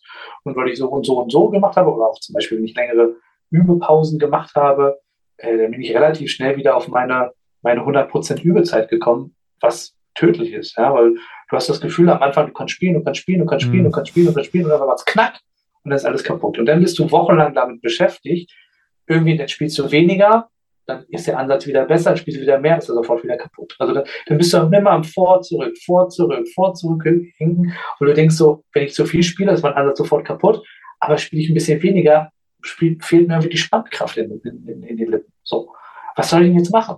Heute weiß ich, ich übe den ersten Tag 20 Minuten, den zweiten Tag 30 Minuten, den dritten Tag 40 Minuten und so weiter. Immer nur 10 Minuten. Selbst wenn ich das Gefühl habe, ich könnte jetzt alle Mozart-Horn-Konzerte und Strauß-Konzerte hintereinander auf einer Lippe spielen. Du spielst deine 30 Minuten. Punkt, Ende aus, Feierabend. So. Und wenn du diese Erfahrung im Laufe des Lebens sammelst, hast du viel mehr Kontrolle und verstehst auch viel mehr Dinge. Und deswegen ist es natürlich, wenn, wenn Konzerte irgendwie nicht so liefen, dann weiß ich halt schon, ja, da hast du halt dies gemacht, ja, da hast du halt das gemacht. Ich weiß zum Beispiel, wenn ich jetzt Beispiel Mozart-Konzerte sind bei mir immer so, wenn ich jetzt zum Beispiel dritte Mozart-Konzert spielen muss und ich übe einfach nur dritte Mozart-Konzert, dann kann ich das zwei, drei Tage machen, dann ist aber nach zwei, drei Tagen mein Ansatz völlig kaputt, weil das dritte Mozart-Horn-Konzert ist, was jetzt Kondition angeht, relativ, relativ einfach. So. Das bedeutet, man braucht theoretisch nicht viel Kondition. Was aber wiederum passiert ist, dass die Muskulatur an Spannkraft verliert. Das bedeutet, ich weiß, wenn ich Mozart 3 übe, dann muss ich irgendwie noch ein Adagio, ein Allegro oder irgendwas dazu packen, damit die Spannkraft trotzdem noch konstant bleibt. Weil wenn du, wenn du einen schönen Klang formen willst, wenn du eine präzise Artikulation haben willst, wenn du einen stabilen, ja, äh, eine stabile Form der Dynamik haben willst, dann brauchst du einen Ansatz mit maximaler Spannkraft, auch wenn du gefühlt für das Stück gar nicht so viel Ansatz benötigst. So. Und natürlich, wenn ich das weiß, weiß ich, okay, ich bin dritte Mozart, aber ich packe jetzt irgendwie noch das und das und das Stück dazu. Sozusagen Mozart übe ich, um das Stück zu üben und die anderen Sachen übe ich, um den Ansatz ähm, auf dem Level zu halten, wie ich es gerne hätte. So. Aber wieder, das sind alles Dinge, die musst du im Laufe der Jahre lernen. Und da muss man auch einfach Freude daran haben, sich selber kennenzulernen, sich selber zu verstehen. Und so wie du eben gesagt hast, ja, warum ist das denn so? Ehrlich gesagt weiß ich oftmals gar nicht, warum die Dinge so sind, aber ich weiß, wenn ich das und das tue, passiert das und das. Und das reicht mir schon aus. Das stimmt.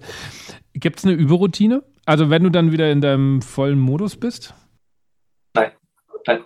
Also es ist, es ist auch immer lustig, wenn du Meisterkurse, äh, wenn man Meisterkurse gibt, dann ist immer eins der ersten Punkte ist äh, gemeinsames Einspielen. Mhm. So. Ich weiß gar nicht, wie oft ich in meinem Leben bei Meisterkursen gefragt werde, so, äh, Felix, äh, machst du heute irgendwie äh, äh, mal, mal, mal so, so, ein Warm-up-Tutorial, ja? Wir, wir reden jetzt mal über Warm-up. Das ist immer sowas, wo ich denke, Freunde, äh, allein die Tatsache, dass es ein gemeinsames Einspielen gibt, zeigt euch, dass ihr das Prinzip von Einspielen nicht verstanden habt. Weil es wäre so, als wenn wir alle dieselbe Frau heiraten würden, als wenn wir alle dasselbe Essen essen würden, als wenn wir alle dasselbe Hobby hätten und wenn wir alle dieselben Geschmäcker hätten. Wir sind unglaublich individuell. Jeder von uns. Wir haben Stärken, wir haben Schwächen, wir haben Dinge, die funktionieren automatisch sehr gut, wir haben Dinge, da müssen wir unglaublich viel Energie investieren, damit sie funktionieren und so weiter. Das bedeutet, ein Einspielprogramm oder ein Warm-up-Programm ist dann gut, wenn es für die jeweilige Person gut funktioniert. Also ich war zum Beispiel auch jemand, ich habe immer, im, im, äh, als ich irgendwie studiert habe und so weiter, mein, mein erster Professor, ich war relativ mit 13, war ich Jungstudent in Hannover, mein erster Professor hat mir dann so ein Warm-up, ein Einspielprogramm gegeben. So, da waren irgendwie, ich weiß nicht, erste Übung war irgendwie so in der Mittellage Naturtonbindung, dann ging es irgendwie so mit Crescendo nach oben, mit Crescendo nach unten. Und ich habe einfach stur diese Übung gemacht. Und ich habe jedes Mal, da habe ich diese Übung gemacht, habe ich mir ein Stück genommen und hatte das Gefühl, ich bin überhaupt gar nicht, also irgendwie die Muskeln sind da, der Ansatz ist da, ich bin überhaupt nicht in dem Stück drin. Also ich musste dieses Stück irgendwie erst zwei, dreimal spielen, um irgendwie mit Geist, Körper, Seele, allem, was zu mir gehört, in diesem Stück dran zu sein. Und irgendwann habe ich geschnallt, also diese ganzen Naturtonbindungen, kann ich machen, ich kann es aber auch sein lassen. Was mir hilft, ist sofort einfach ein Stück zu spielen, aber jetzt nicht in diesem Anspruchsdenken, was ich sage, ich spiele jetzt dieses Stück in Perfektion, sondern einfach locker, einfach, du nimmst dir ein Stück, spielst ein bisschen, nimmst das nächste Stück, spielst ein bisschen, um irgendwie für mich in diesen, diesen Modus des, des Hornspielens reinzukommen. Also du willst quasi gleich in die Musik rein. Genau, genau, genau. Ja? Das ist etwas, wenn du Schulbücher aufschlägst, das würde in keinem Schulbuch dieser Welt so stehen. Das würde, kein Lehrer dieser Welt würde dir dieses, diesen Tipp geben, spiel sofort einfach mal ein Stück. Das würde kein Lehrer dieser Welt machen. Es ist aber das, was für mich am besten funktioniert. Und alles andere funktioniert nicht. So. Und das ist das, was wir lernen müssen. Wir müssen lernen, wir müssen nicht kopieren und, und, und nur weil eine, eine, eine erfolgreiche Person eine Methode anwendet, heißt es nicht, dass die Methode erfolgreich ist. Es heißt nur, dass es für diese Person am besten funktioniert. Mhm. So. Und da ist es wichtig, dass man experimentiert, dass man ausprobiert, ja, dass man sagt, okay, also ähm, wenn ich unterrichte und jemand kommt zu mir und sagt, ja, können Sie sich mal mein, mein Einspielprogramm anhören? Ja, ich würde gerne vorspielen und dann geben Sie mal einen Kommentar. So, dann spielen die Leute sich ein und dann mache ich nichts anderes, als zu fragen, wie fühlst du dich? Fühlt, wie fühlt sich der Ansatz an? Wie fühlt sich dein Kopf an? Also bist du, hast du das Gefühl, du bist jetzt sozusagen in der Musik drin? Ähm, wie fühlt sich dein Körper an? Wie, wie fühlst du dich an? Wie fühlen sich alle diese Parameter, die wir zum Musizieren brauchen, wie fühlen die sich denn alle überhaupt an? Und dann kann ich genau abhaken, okay, das und das fühlt sich gut an, okay, das und das fühlt sich nicht gut an.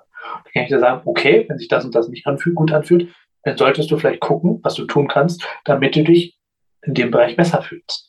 Und das ist etwas, was, was, was, was, was niemand irgendwie sich mit beschäftigt hat. So, also die sind dann immer völlig verwundert und die wollen dann immer, dass an, anhand der Übung ich sage, ob das gut ist oder schlecht ist. Ja, die machen dann irgendeine Übung. Was, es gibt ja auch so, so diese, diese ganzen Tonleiterübungen, irgendwie solche Sachen. Es gibt ja tausende Übungen. Und die Leute denken dann anhand dieser Übung, wenn die irgendwie gut ist, dann sind sie eingespielt. Was aber Blödsinn ist, weil das kannst nur du selber beantworten.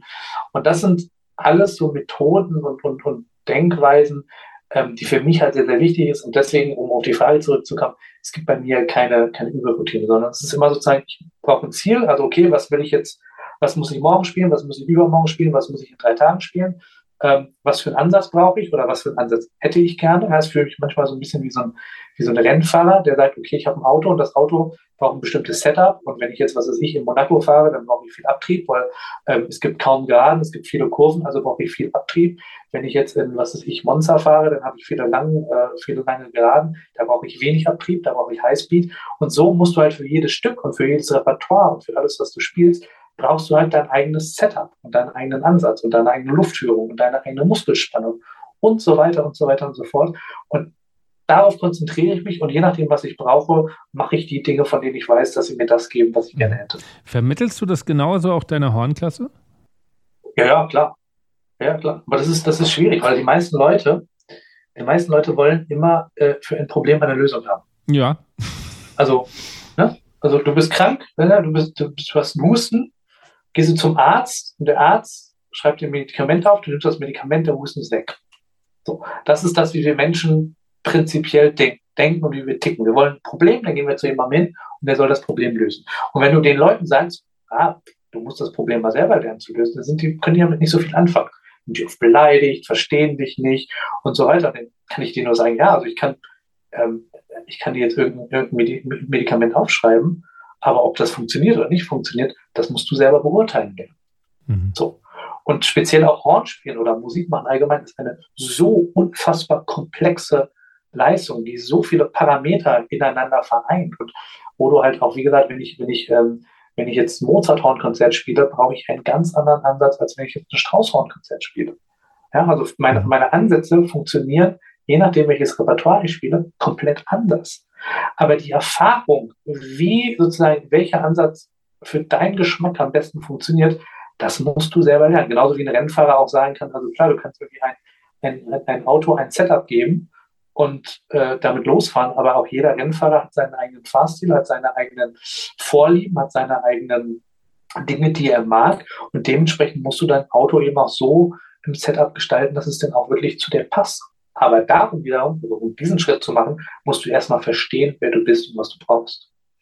Kommt dieses Probleme selber lösen aus deiner Geschichte? Wahrscheinlich, ja, gehe ich von aus, weil, weil ich habe ja, ich habe, ich meine, die größten, Dinge im Hornspielen, die habe ich ja nicht, äh, die mhm. konnte ich ja nicht nachlesen. Also zum Beispiel Hand im Schalltrichter, ja, wie, wie spiele ich das Horn mit den Füßen ohne Hand im Schalltrichter, wie kreiere ich einen Sound oder einen Klang oder Farbe, wie auch immer, ähm, der sozusagen dem entspricht, wie ein Horn klingt, ohne aber eine Hand im Schalltrichter zu haben. Ähm, das ist etwas, was ich lösen musste, wo ich niemanden fragen konnte, wo es auch kein Buch für gab. Ja, da konnte ich nicht Seite, Seite äh, 17 in der, in der Hornschule von XY aufschlagen und da stand die Lösung meines Problems. Und ich musste die Probleme natürlich selber lösen. So. Und ich musste sehr, sehr viel selber ausprobieren und experimentieren und habe auch viele Dinge im Leben gemacht, die völlig falsch waren und die total in die falsche Richtung gingen und die nicht funktionierten. Aber selbst wenn du beim Instrument weißt, was nicht funktioniert, weißt du sehr, sehr viel. Hm, ja. es ist, wird immer dann gefährlich, wird immer, also für mich, ich, ich gerate immer dann in Panik, wenn ich etwas nicht verstehe. Mhm. Ja, wenn etwas nicht funktioniert und ich verstehe es nicht, gehe ich in Panik. Manchmal ist es aber auch so, dann funktioniert etwas und auch das verstehe ich nicht, macht mir auch Unbehagen, weil ich will es verstehen. Mhm. Sobald ich es verstehe, kann alles passieren. Wenn ich es nicht verstehe, ist es schwierig. Okay, wann war die letzte Situation, wo du dich erinnerst, wo du kurz mal in Panik geraten bist, weil du nicht verstanden hast, warum es funktioniert oder warum es nicht funktioniert? Ähm, das war, glaube ich, jetzt im Frühjahr irgendwie. Letztes Jahr Frühjahr. Da habe ich irgendwie ganz viele Konzerte gespielt, aber ich, also ich wusste schon, was ich falsch gemacht habe, aber ich wusste nicht, wie ich aus der Nummer wieder rauskam. Also das war irgendwie, ähm, ich musste irgendwie, also ich bin da sehr, sehr viel geflogen. Das waren alles Konzerte, die sozusagen alles geflogen werden mussten und sehr, sehr lange Reisezeiten so hatten. Ähm, was immer bedeutet, dass du wenig Zeit zum Üben hast. Also wenn du halt ne, viele Konzerte spielst, wo du nicht irgendwie mal drei Stunden im Auto bist du da, sondern wo du irgendwie zehn Stunden unterwegs bist oder zwölf Stunden, dann hast du halt prinzipiell immer wenig Zeit zum Üben. Und ich weiß, wenn ich nur eine Stunde Zeit habe zum Üben oder eine halbe Stunde Zeit habe zum Üben, dann weiß ich genau, was ich tun muss, damit der Ansatz sozusagen nicht äh, irgendwie jetzt kaputt geht oder einfach schlapp wird. Also das kaputt geht ja dann eigentlich nicht, das schafft man nicht, den in einer Stunde kaputt zu kriegen meistens, sondern er verliert einfach an, an Energie und Energie und Spannkraft. Und damals, als ich jetzt im Frühjahr, als ich dann reinging in diese Periode, da war der Ansatz wirklich wie aus dem Ei gepellt. Also da konnte ich gefühlt alles machen. Und da hatte ich dann irgendwann so diese Arroganz, wo ich dann dachte, ach komm, also diese eine Viertelstunde Kraftübung, komm, schenkst dir jetzt. Ich habe keinen Bock, ja. Es ist jetzt mittlerweile zwei Uhr Nacht, du bist irgendwo in einer italienischen Einöde, morgen früh um neun ist Probe. Probe. Ich gehe jetzt echt nur pennen. Ich habe keinen Bock mehr, jetzt mich um den Ansatz zu kümmern. Und dann passiert natürlich das, was passieren musste. Der Ansatz geht kaputt. So. Und dann war ich aber in einer Phase, ich weiß nicht, da war ich irgendwie so Tag eins in Italien, Tag zwei in Schweden, Tag drei in der Türkei, Tag vier in Spanien, so ungefähr. Also ich hatte irgendwie nie Zeit, mal in Ruhe sozusagen den Ansatz wieder zu, zu reparieren, weil einfach keine Zeit da war. Ich hatte immer noch eine Stunde oder sowas, nachts irgendwie im Hotelzimmer, äh, wo man dann auch leise spielen muss, damit keiner es mitkriegt. Und da war ich dann halt so, wo ich dachte, ey, verdammte Kacke, irgendwie, es läuft völlig in die falsche Richtung. Aber wie kriege ich jetzt in diesem, in dieser Konstellation meinen Ansatz wieder, äh, wieder auf Spur? Und es hat tatsächlich dann ein bisschen gedauert, zwei, drei Wochen. Erst als ich dann mal eine Woche oder zwei zu Hause war und dann wieder sozusagen ganz in Ruhe mein, mein Stiefel machen konnte, da habe ich es dann wieder repariert bekommen. Aber da war das auch so eine Phase, wo ich, also da wusste ich natürlich, was ich falsch gemacht habe. Ja, wo ich dann einfach gesagt habe, ach, diese eine Viertelstunde, komm, die schenken wir uns jetzt alle mal. Ich gehe jetzt mal echt pennen, ich bin müde. Und das war halt der Punkt, wo klar war, okay, da machst du den Ansatz kaputt.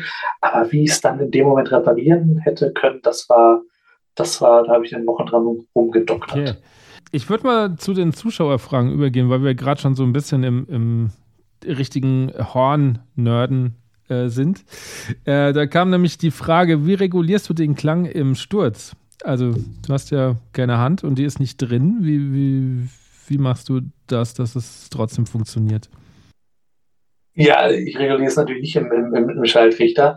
Es ist jetzt eine Frage, das ist genau dieser, dieser Punkt. Ähm, ein, ein Klang, ob das jetzt ein Hornklang ist oder egal, alles, alle Bläserklänge sind hochkomplexe Gebilde. Also äh, wir haben unfassbar viele Parameter, wie wir einen Klang verändern können. Das ist die Luftgeschwindigkeit, der Luftdruck, die Luftmenge, nur mit Luft.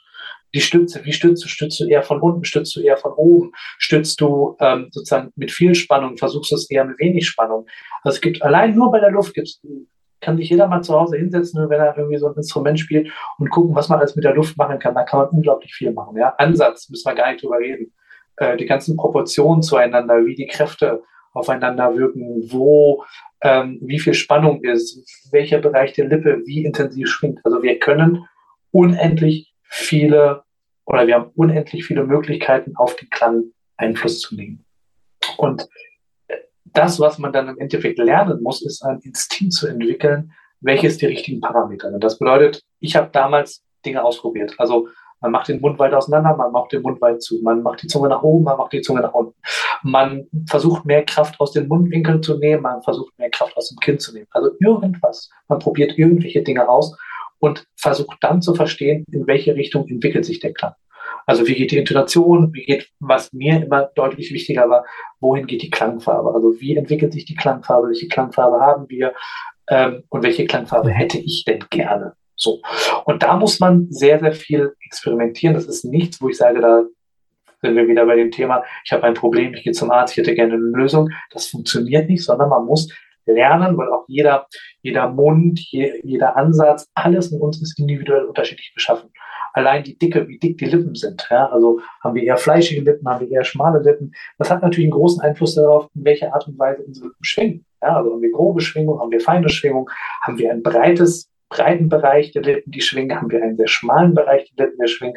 Also das sind so viele Parameter, ähm, wo es unglaublich wichtig ist, selbst mal zu experimentieren und zu schauen, was passiert eigentlich, wenn ich was tue. Also was passiert, wenn ich irgendwie alles, was in der Küche steht, in einen Topf kippe, heiß mache, umrühre, nach was schmeckt das? So. Diese, diese Experimentierlust, die, die braucht man. Und wenn man das macht, dann lernt man irgendwann, okay, was weiß ich, wenn ich mehr in diese Richtung gehe, also bei mir ist zum Beispiel, wenn ich den Mund weit öffne und einfach viel Luftdruck gebe, dann wird der, wird der Klang sehr, sehr rund, sehr, sehr warm. So. Aber er wird auch relativ instabil. Also wenn ich die, den, den, den, Mundraum weit öffne, dann geht so ein bisschen die Stabilität des Ansatzes verloren. Das bedeutet, die Kiekswahrscheinlichkeit geht so ein bisschen nach oben. Das wird das nutze ich dann wirklich für, für, wenn ich eine bestimmte Passage habe, eine Legato-Passage, wo ich besondere Wärme reinzaubern will, dann nutze ich mal diesen Parameter kurz und springe dann wieder zurück. Also auch da ist es so, dass ich halt für jeden Ton, für, hier, für jeden Takt irgendwie unterschiedliche Farben nutze, unterschiedliche Eigenschaften nutze und dann je nachdem, was ich brauche, dann so mein, mein Werkzeugkoffer öffne und das rausnehme, was ich brauche und dann aber auch wieder, wieder zurücklege. Okay. Äh, zweite Zuschauerfrage, äh, auch vom gleichen, glaube ich, auch äh, Horn-Kollege. Ähm, spannende Frage. Bist du Rechts- oder Linksfüßer? Links. Füßer. Also das heißt, du spielst auch mit deinem starken Fuß. Ja, ich glaube, das ist wurscht. Ich meine, die, die Ventile sind ja immer auf der linken Seite, äh, historisch bedingt. Es ja. gibt jetzt keinen, ich glaube, glaub, es gibt schon auch Rechtshörner, in Anführungsstrichen, aber das ist eher so, das ist jetzt nichts Gewöhnliches. Also das mhm. ist dann eher so was ganz Besonderes. Also die, die sind immer links. Das bedeutet, jeder, auch mit Händen, äh, muss, auch wenn er Rechtshänder ist, muss mit links zurechtkommen. Und das ist, glaube ich, wenn du das übst, es ist, es ist jetzt nicht, also die Ventile sind ja nicht das Komplexeste in diesem ganzen Konstrukt. Also jetzt, wenn wir mal ein Ventil runterdrücken und hochdrücken, ich meine, wir haben drei, mit Daumenventil sind es dann vier. Das ist jetzt gar nicht so das, das Komplexeste. Ähm, von dem her ist das etwas, was jeder, egal ob er Linkshänder, Rechtshänder, Linksfüßler, Rechtsfüßler ist, muss immer damit zurechtkommen, dass die Ventile beim Horn auf der linken Seite sind. Mhm. Hast du Vorbilder? Oder hattest du Vorbilder? Ja, viele, viele. Also zum Beispiel, also von Horn her, das ist definitiv Hermann Baumann. Mhm. So, was mein, mein größtes äh, Vorbild war, einfach auch die Art und Weise, wie er sozusagen das Horn genutzt hat, wie er die Klangfarben des Horns genutzt hat. Ähm, also ich bin ein sehr, sehr klangaffiner Mensch. Also wenn ich einen Musiker höre oder wenn ich Musik höre, ist die Klangfarbe das Erste, was ich was ich sozusagen wahrnehme oder was irgendwie in meiner Priorität vorne ist. Und deswegen das, was, was, was Baumann sozusagen mit, mit Klangfarben und so weiter gezaubert hat, das ist schon ziemlich, ziemlich einmalig. Und äh, das ist auch, auch seine Aufnahmen waren immer die Aufnahmen, die ich mir angehört habe, mit denen ich mich beschäftigt habe. Ähm, und deswegen so, das würde ich schon sagen, so von, von Hornseite her ist es absolut äh, Hermann Baumann. Ähm, abgesehen davon bin ich ein Mensch, ich bin der felsenfesten Überzeugung, dass wir von allen Menschen irgendwas lernen können. Mhm. Also jeder Mensch hat irgendwas in sich drin, was es irgendwie, was interessant ist, was irgendwie lernenswert ist. Das können manchmal irgendwie nur, was weiß ich, äh, das Rezept, wie man eine richtig gute Tomatensauce macht. Äh, sein. Ja, also es könnte, das, das, das geht nicht immer darum im Leben, dass man das große Spektakel hat, ja, sondern es geht auch um die kleinen Dinge. Und da ist jeder Mensch irgendwie interessant. Und wenn man mal mit Menschen, also wenn man Menschen auf eine Art und Weise begegnet, wo man sagt, okay, ich urteile jetzt nicht, ich bewerte nicht, sondern ich nehme schlicht einfach nur an. Selbst wenn es die verrückteste Person ist, selbst wenn es eine Meinung ist, mit der ich so überhaupt 0,0 anfangen kann, ich nehme es einfach mal an und beschäftige mich mit dieser Person. Wenn man diese Einstellung gegenüber ähm, Menschen hat, dann kann man sehr, sehr viele spannende Dinge erleben. Und dann kann man von sehr, sehr vielen Menschen lernen und dann kann man dieses, was man klassischerweise als Vorbild sieht, kann man in sehr, sehr, sehr, sehr vielen verschiedenen Menschen sehen. Ich finde es schön, dass du das gerade so ansprichst, Bewertung. Ähm, das ist eine sehr schöne Überleitung zu meiner nächsten Frage. Ich habe äh, einige ältere Artikel von dir mal angeschaut oder über dich angeschaut. Und was mich sehr überrascht ist, oder was heißt überrascht, aber was auffällig ist, ist, dass ähm, ein Satz immer ziemlich am Anfang kommt, nämlich der Hornist, der mit den Füßen spielt. Findest du es nicht schade, dass du zunächst darauf ein bisschen reduziert wirst? Ähm, ich glaube, es hat mich früher mehr gestört, mhm. so als ich kleiner war, als ich jünger war. Ähm, mittlerweile sehe ich, sehe ich die Welt als solche ein bisschen, ähm, ein bisschen anders. Einfach aufgrund dessen, dass ich sage, es geht nicht darum, wie ich mich sehe oder was ich, also das Leben oder die Wahrnehmung einer Person ist kein Wunschkonzert. Okay. Ich kann mir nicht wünschen. Klar kann ich mir wünschen. Ja, ich kann mir wünschen, wie mich Leute sehen, wie mich Leute wahrnehmen und so weiter. Aber das, das ist es nicht. Das bedeutet, wenn ich etwas ändern will, kann ich mich als Person ändern. Mhm. Ich kann, wie ich mich präsentiere, wie ich rede, über welche Themen ich rede, das kann ich beeinflussen. Aber das, was Menschen daraus machen, ähm, das ist etwas, auf das habe ich wenig Einfluss und das ist auch ehrlich gesagt nicht schlimm. Also ich bin zum Beispiel auch ein Mensch, ich habe überhaupt nicht den Anspruch, dass mich jeder mag. Weil ich weiß, es ist unmöglich. Es gibt keinen Menschen auf der Welt, den jeder mag. Selbst Mutter Teresa wird es Leute geben, die denken, um Gottes Willen. Das ist so. Das ist aber auch nicht, das ist nicht dramatisch. Genauso, dass es für jede, für jeden Standpunkt, für jede Sicht auf diesem Planeten irgendeinen Menschen gibt, der diese Sicht und diesen Standpunkt vertritt. Mhm. Das ist einfach so. Wir sind eine gigantisch große Anzahl an Menschen und es gibt alle Varianten, ähm, alle Varianten und Variationen. So. Und deswegen versuche ich oder deswegen sind tatsächlich Dinge, die von außen kommen, für mich gar nicht so erheblich in dem Sinne, sondern wenn ich das Gefühl habe, ich möchte anders sein, ich möchte anders wahrgenommen werden, ähm, dann versuche ich einfach meine, meinen Fokus auf andere Dinge zu legen. Aber es tut auch sehr gut, wenn man sagt, ich bin so, wie ich bin, die Leute nehmen mich an, wie ich bin. Wenn sie es gut finden, ist gut. Mhm. Wenn sie es doof finden, ist mir auch nicht, mir auch nicht stimmt. So, wenn man einfach diese, diese Lockerheit zu sich selber hat. Denn im Endeffekt, das, was einen ja stört, ist ja nicht die Tatsache, dass irgendjemand etwas über einen schreibt, sondern es ist die Tatsache, dass das, was jemand über einen schreibt, einen selber stört. Das ist ja das Problem. Und wenn dieser Störfaktor, wenn ein das, wenn man damit lernt umzugehen, wenn man das sozusagen in sich akzeptiert, dann sind viele Dinge viel ruhiger und viel entspannter, als wenn man sich über alles aufregt, mit dem Wissen, dass Aufregen nicht zu ändern wird. Wann kam diese Erkenntnis? Das sind Prozesse. Das ist nichts, was von heute auf morgen passiert. Ne? Das ist irgendwie was. Also, ich, zum Beispiel auch Kritiken. Als ich angefangen habe, habe ich mir immer alle Kritiken durchgelesen. So, und dann irgendwann habe ich, das war eine Kritik beim Konzert. Ich sage jetzt nicht, wo es war, ich sage auch nicht, was es war. Aber wir mussten aus organisatorischen Gründen mussten wir ein Stück rauswerfen mhm. aus dem Programm, weil ich glaube, es war, war nur eine Orchestertournee. Ähm, Teile des Orchesters sind nicht angekommen, da waren nur Bläser, also Teile der Bläser sind nicht angekommen, weil irgendwie, keine Ahnung, die Welt explodiert ist, irgendwas ist ja immer.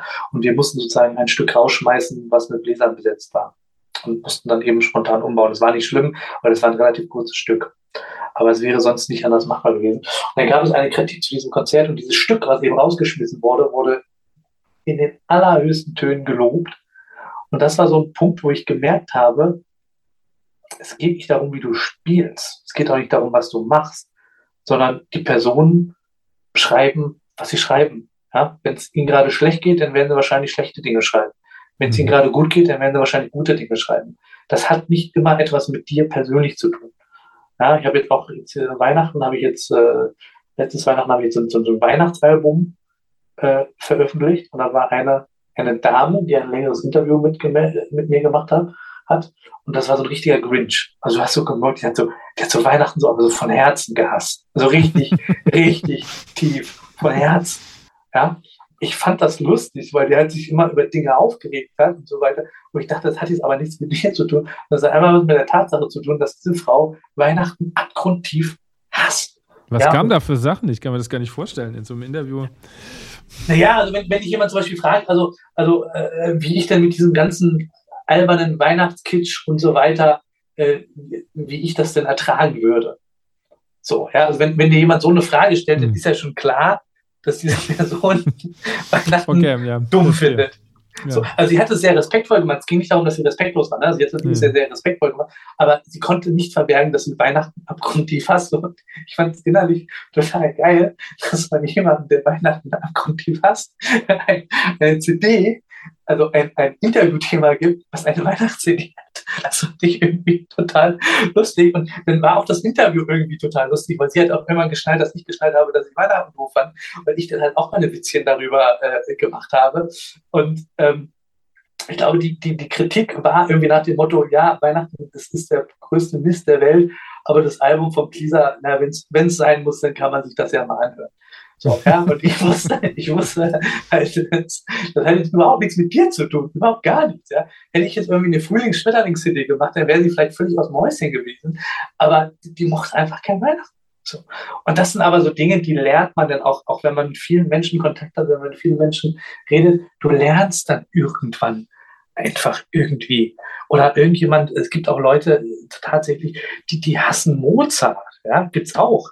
Ja, wenn du natürlich mit dem Mozart-Hornkonzert um die Ecke kommst und dieser Mann oder diese Frau hasst Mozart, dann kannst du machen, was du willst. Das wird einfach Mist. Mhm. Ja, und das sind einfach auch so Dinge, die du dann lernst, dass nicht immer alle Reaktionen sozusagen was mit dir zu tun haben, sondern es auch einfach manchmal ja, auf das Wohlbefinden der einzelnen Person, die halt gerade darüber schreibt oder redet, mhm. ähm, ankommt oder dass jemand sozusagen den, den, den Fokus auf etwas legt, weil es für diese Person vielleicht ganz entscheidend wichtig ist. Aber das lernt man dann irgendwann im Laufe der Zeit und dann sind manche Dinge auch, dann kann man links rein, rechts raus und das ist, das ist nicht so schlimm. Die Frage kam auch als Zuschauerfrage und ich habe mir die auch notiert.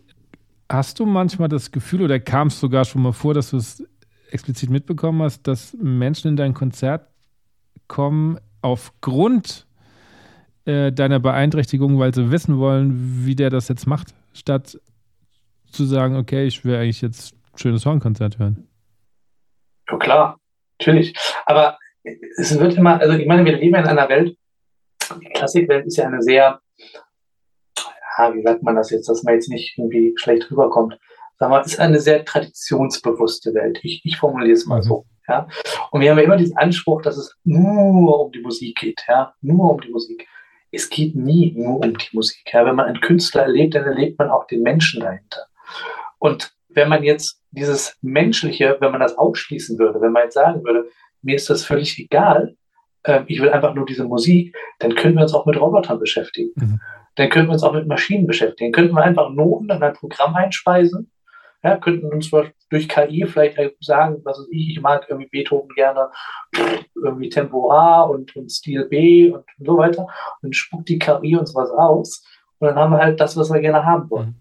Aber wir erleben auch immer einen Menschen. Wir erleben immer die Persönlichkeit. Und das ist eigentlich auch das, was, was uns Menschen ja im Endeffekt ausmacht. Ja, und was uns ja auch dann auch von, von, von, von, von, von Dingen wie Maschinen, Robotern, künstlicher Intelligenz und so weiter unterscheidet, weil dieses, dieses reine, reine Ergebnis bringt, das können andere Dinge auch. Aber das, was uns unterscheidet, ist eben die Menschlichkeit. Und deswegen finde ich es im Endeffekt auch gar nicht so dramatisch, weil alle großen Künstler und Künstlerpersönlichkeiten sind auch immer in irgendeiner Form interessante Menschen oder sind Personen, von denen man das Gefühl hat, die können mir mehr sagen als einfach irgendwie äh, ein sauber intoniertes Fiss. Mhm. Ja, da, da steckt mehr dahinter. So. Und das ist auch etwas, was jungen Künstlern dann oder auch schwer zu vermitteln ist. Es geht nicht, wir sind hier nicht im Sport gelandet. Ja, es geht nicht darum, eine bestimmte Sportübung äh, zu absolvieren und die in einer bestimmten Zeit und einem bestimmten ja, Parameter abzuarbeiten, sondern es geht um die Menschlichkeit. Das bedeutet, wenn du auf eine Bühne gehst, bist du in erster Linie eine Person, die eine Geschichte zu erzählen hat, ja, die etwas teilen möchte, die mit Menschen etwas teilen möchte, die Menschen eine Botschaft geben möchte, die Menschen vielleicht auch einfach nur eine, eine, eine gute Zeit geben möchte, fröhlich, Fröhlichkeit versprühen möchte, zum Nachdenken anregen möchte und so weiter. Das ist alles das, was ein, ein Gesamtkünstler ausmacht. Und für mich ist ein Künstler nie nur eine eine, sagen wir mal, klangproduzierende Maschine, sondern es ist immer ein Mensch. Und das ist auch bei mir so. Ich meine, was ich, Beethoven Klavierkonzerte, es gibt unendlich viele Aufnahmen von unendlich tollen Pianisten, die das unfassbar perfekt und ordentlich machen.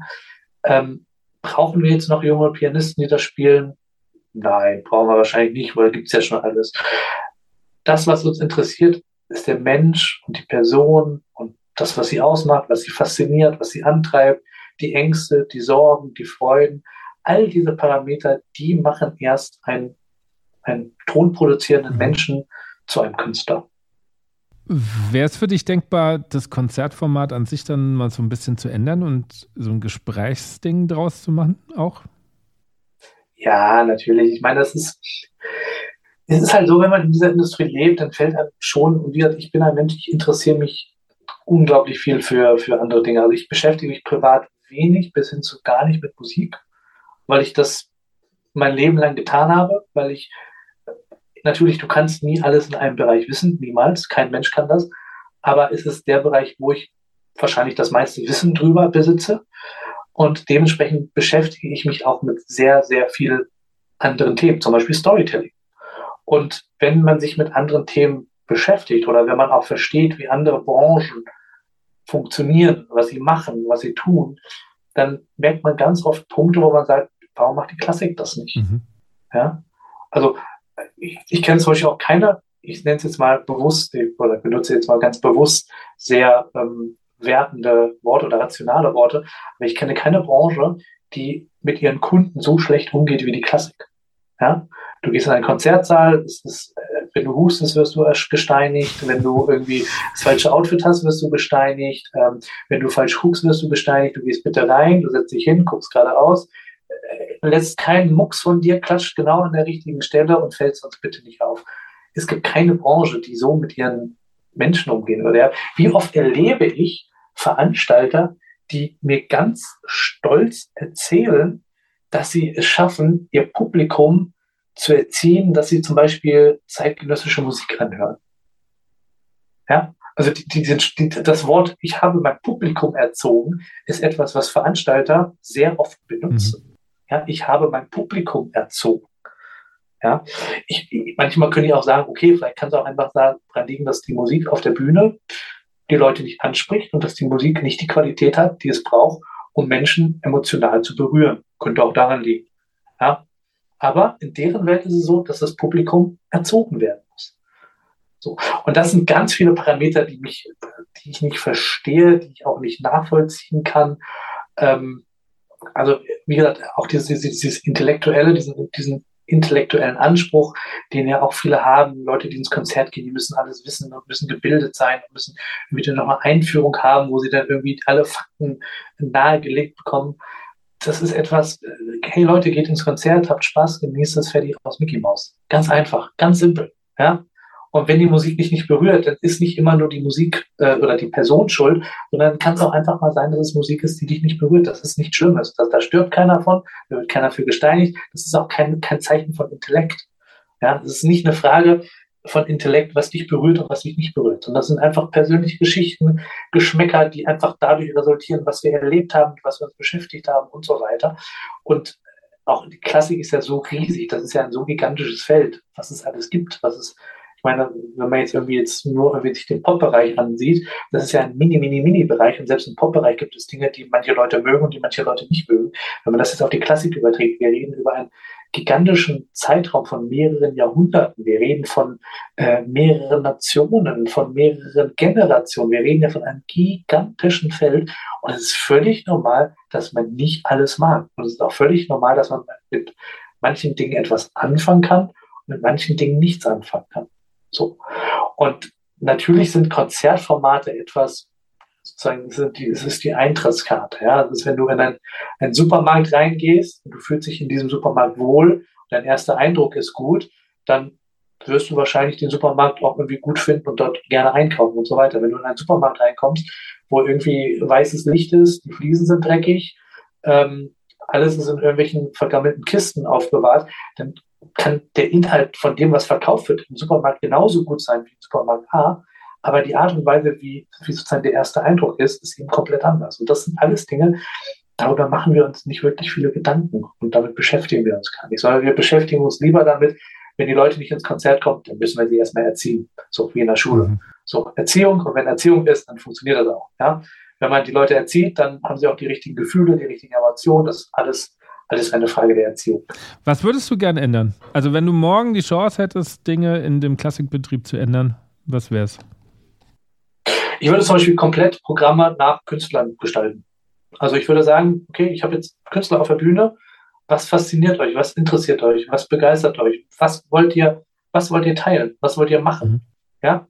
Was wollt ihr am Publikum? Also erstaunlicherweise, wenn du diese Frage einem Künstler stellst, kommt ganz oft, äh, weiß ich nicht, keine Ahnung, ich will Beethoven spielen. Ja, aber was willst du, was willst du denn rüberbringen? Ja? Was sollen die Leute empfinden? Was, was, was möchtest du mitteilen? Ja, was ist deine, was ist deine Geschichte? Erzähl mir mal deine Geschichte. Ja, also ich habe halt viel geübt und ähm, ja, also Beethoven, der wurde ja dann und dann geboren und dann hat er das geschrieben und deswegen sehe ich das so und so. Also die, ganz viele würden erstmal gar nicht verstehen, was ich will. Mhm. So.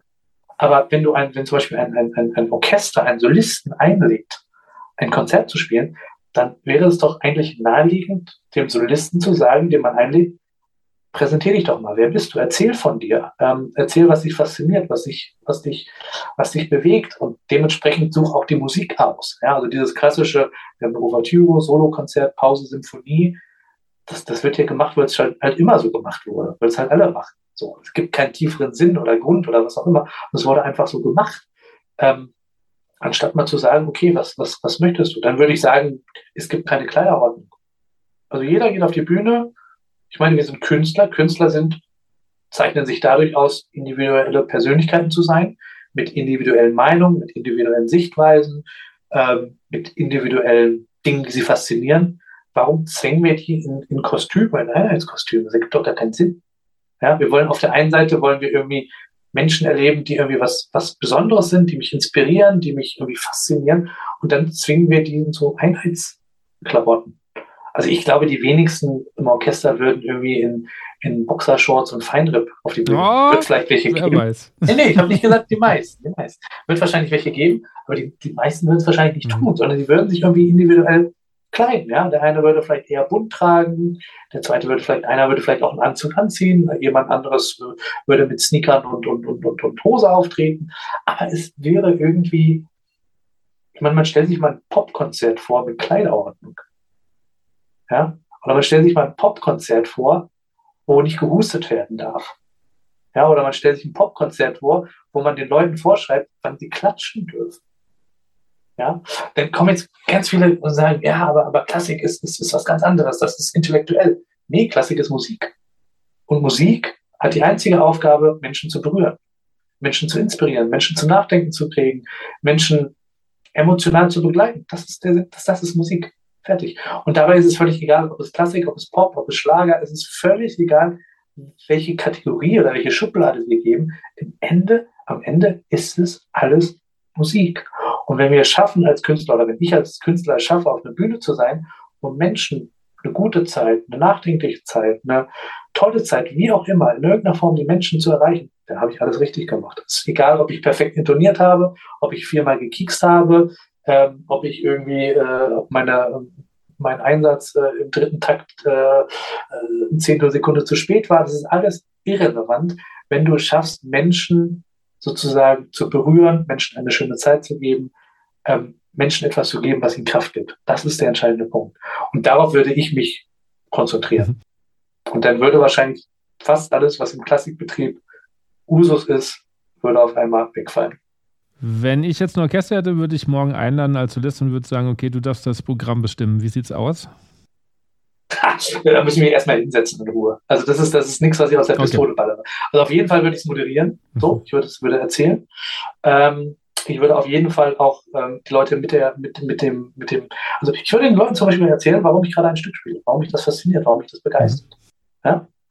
Also warum ich das Stück liebe und was mich, was mich an dieser Musik fasziniert, wie ich dazu gekommen bin, etc. Da sind wir wieder beim, beim Thema Storytelling. Ne? Wenn, wir, wenn wir eine Geschichte erzählen, ähm, die Menschen mitfühlen können, die Menschen miterleben können, dann haben sie einen ganz anderen Bezug dazu, als wenn man ihnen einfach nur nüchterne Fakten mhm. vorlegt. Fakten, wir Menschen sind nicht dafür gebaut, Fakten zu, Fakten aufzunehmen oder mit Fakten irgendwas anzufangen. Ja, wenn man irgendwie, ich meine, das war auch, auch, auch, auch für mich äh, damals, als dieses, jetzt noch nicht so lange her, aber als, als dieses U-Boot ähm, äh, äh, sozusagen implodiert ist und, und, und diese riesen Suchaktion dort war, ähm, ich meine, im Mittelmeer sterben, ich weiß nicht wie viele hunderte oder tausende Flüchtlinge jedes Jahr. Ähm, und die haben sich das nicht, sagen wir mal, als Freizeit ausgesucht, sondern die versuchen zu überleben und sterben dort. Das sind in unserer Welt oft Randnotizen. Aber bei diesem U-Boot war klar, wer sind die Menschen? Wer ist die Familie dahinter? Was ist der Hintergrund? Wie funktioniert dieses U-Boot? Wer hat dieses U-Boot erfunden? Was war die Idee dahinter? Man hat eine man hat eine Geschichte zu den Leuten und zu diesem U-Boot bekommen. Und das ist der Grund gewesen, weshalb dieses U-Boot so eine große Aufmerksamkeit bekommt. Und die Nachricht, was ist ich, 20 Flüchtlinge im Mittelmeer äh, sind gestorben, was mindestens genauso, was natürlich, wenn man jetzt rational ist und nur auf die Anzahl guckt, natürlich noch schlimmer ist, was eher eine Randnotiz ist. Ja, was gar keine Schlagzeile oder irgendwas, ist eine Randnotiz, weil wir keine Geschichte dahinter haben. Mhm. Und wenn wir den Leuten die Geschichte nicht erzählen, und zwar die persönliche Geschichte, sondern nur über Fakten gehen, dann ist das wahnsinnig schwer, Menschen damit zu erreichen. Das bedeutet, wenn ich jetzt darüber nachdenke über das Programm, ich glaube, das Programm ist gar nicht das Entscheidende, sondern es ist wichtig, ein Programm zu haben, zu dem man den Leuten erzählen kann, was einen fasziniert, was einen begeistert, wie man damit in Kontakt gekommen ist, was die Freude daran ist und so weiter und so fort. Du hast äh, am Anfang ja gesagt, du schreibst gerade einem Buch über schwierige Situationen, über das Mindset. Wie hat sich dein Mindset verändert? Ich glaube, Mindset ist etwas, was sich immer verändert. Das ist nie ein starres, äh, äh, ein starres Gebilde. Also es ist nie so, dass man sagt, jetzt habe ich irgendwie meine, meine Richtung gefunden und die bleibt so. So. Sondern es ist immer, es ist immer im Wechsel. Es ist immer wie das Wetter. Ja, nur weil die Sonne scheint, heißt es nicht, dass in zehn Tagen immer noch die Sonne scheint. Sondern es ist immer im Wandel. Und das ist, glaube ich, etwas, ähm, ich glaube, ich hatte schon viele grundlegende Denkstrukturen, so wie du auch gesagt hast, dass ich sehr analytisch denke in bestimmten Situationen. Die hatte ich irgendwie von Kind auf, äh, von, von, von Kindheit an schon. Aber ich habe erst später gelernt, oder sozusagen konnte bewusst wahrnehmen, dass ich das habe und zu was es führte. So. Ja, also, dass ich jetzt zum Beispiel, ich habe mich nie mit, mit, mit, mit Management oder Management-Themen auseinandergesetzt, aber sozusagen die, die, diese, also für mich war zum Beispiel auch immer ähm, sozusagen, ich habe immer alles von der Zeit entkoppelt. Also alles, was ich getan habe, habe ich immer von der Zeit entkoppelt. Und ich habe mich immer aufs Ergebnis konzentriert. Also wenn jetzt zum Beispiel jemand angestellt ist, wenn du im Angestelltenverhältnis bist, dann wirst du ja für die Zeit, die du dem Arbeitgeber zur Verfügung stellt, wirst du entlohnt. Also wenn du dem, wenn du einer Firma A irgendwie zehn Stunden zur Verfügung stellst, dann wirst du für zehn Stunden bezahlt. So, wenn du 20 Stunden zur Verfügung stellst, dann wirst du für 20 Stunden bezahlt. Ähm, die meisten Dinge funktionieren aber nicht über Zeit, sondern die funktionieren über Ergebnis. Das würde, wenn eine Person etwas macht, was, was einen wahnsinnig großen Input hat oder was wahnsinnig vielen Menschen hilft, dafür aber nur fünf Minuten brauchte, dann geht es nicht um die fünf Minuten, sondern um das Ergebnis, was in diesen fünf Minuten passiert ist. Das bedeutet, ich habe sehr oft, sehr früh sozusagen Zeit und, und, und Belohnung sozusagen entkoppelt. Also ich habe jetzt nicht gesagt, nur weil ich jetzt besonders viel Zeit in etwas äh, investiere, will ich auch eine besondere Belohnung haben. Sondern ich habe gesagt, okay, ich kann die Belohnung bekommen, wenn ich das und das dann erreiche. Ähm, ob ich dafür jetzt viel Zeit oder wenig Zeit brauche, das ist egal. Kannst du einmal zu meinen Schülern kommen und denen das mal so erklären? Ich habe das schon so oft gesagt, dass das damit nichts zu tun hat. Gerade weil in einem musischen Fach, wenn die Projekte machen, geht es ganz oft. Aber ich habe doch so lange gebraucht. Und dann denke ich mir, ja, aber das Ergebnis ist halt so. Ja, aber das ist, das ist schwer, weil das kann, können, weil, weil, weil natürlich meine, die meisten Kinder, ich meine, die meisten, zum Beispiel Arbeitsverhältnisse, das ist ja immer was, was einen wahnsinnig prägt. Ne? Die meisten Leute haben einen Job, wo sie, sagen wir mal, 40 Stunden die Woche arbeiten. Sagen wir jetzt mal. Ja. Ne? So, ist eine, vielleicht ist es nicht die meisten, aber ein sehr, sehr großer Teil. Das bedeutet, ähm, wenn wir ein, was weiß ich, einen Handwerker äh, beauftragen, dann rechnet der so und so viele Stunden ab. Das bedeutet, in unserer Welt, die Dinge, die uns jetzt betreffen, äh, definieren wir ganz, ganz viel über, über Zeit. Und wenn der Mensch, manche Menschen, was ich sehr, sehr viel Geld verdienen, weil sie irgendwas managen oder sowas, dann kommt immer das erste Argument, ja, aber der kann ja auch nur 24 Stunden am Tag arbeiten. Das bedeutet, dieses, dieses Koppeln zwischen Zeit und Ergebnis ist etwas, was in unserer Gesellschaft unglaublich tief mhm. verankert ist. Also wir würden jemanden, der irgendwie fünf Stunden etwas macht und Summe A bekommt und jemand, der zehn Minuten etwas macht und Summe B bekommt und Summe B ist höher als Summe A, das würden wir niemals als gerecht empfinden. Ja? Aber wenn jetzt Person B in fünf Minuten schafft, ein Mittel gegen Krebs zu entwickeln, was Millionen oder Milliarden von Menschen im Laufe der nächsten Jahre und Jahrhunderte das Leben rettet, dann ist das natürlich ein sehr, sehr hoher Wert. Das wird das Ergebnis ist sehr, sehr hoch. Das ist sehr, sehr gut und damit hat es einen hohen Wert. Und das ist halt etwas, was ich sozusagen, dadurch, als ich dann gesagt habe, also ich mache keine Hausaufgaben, sondern ich investiere die Zeit lieber ins Horn, da habe ich ja nicht gesagt, okay, wenn ich jetzt irgendwie so und so viele Stunden was mache, dann will ich eine Belohnung haben, sondern ich habe mich einfach nur dahingesetzt, habe gesagt, okay, wie kann ich die Zeit so nutzen, dass das Ergebnis, was rauskommt, das bestmögliche für mich vorhandene Ergebnis ist. Und wie gesagt, diese Denkstrukturen, die hatte ich schon sehr, sehr früh, auch sehr, sehr früh als Kind schon. Aber das wahrzunehmen und das zu verstehen, das kam erst viele, viele, mhm. viele Jahre später. Mir wurde mal unter irgendeiner Folge geschrieben, dass ich äh, im Gespräch immer nur, also die Karrieren hören sich immer so, so gut an. Und äh, ich würde nie nachfragen äh, nach den Tiefpunkten. Gab es Zeiten, an denen du gehadert hast? Also, ich kann jedem Menschen sagen, jeden erfolgreichen Menschen, den du siehst, jeden erfolgreichen Menschen, mit dem du irgendwie Kontakt hast, der hat 99 Prozent seines Lebens mit Tiefpunkten verbracht und ein Prozent mit Erfolg. So.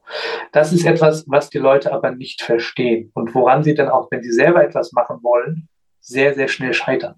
Weil sie wollen etwas, wir sagen ein Instrument. Ja, jemand will ein Instrument lernen. Ist aber egal, du kannst ja auch andere Projekte haben.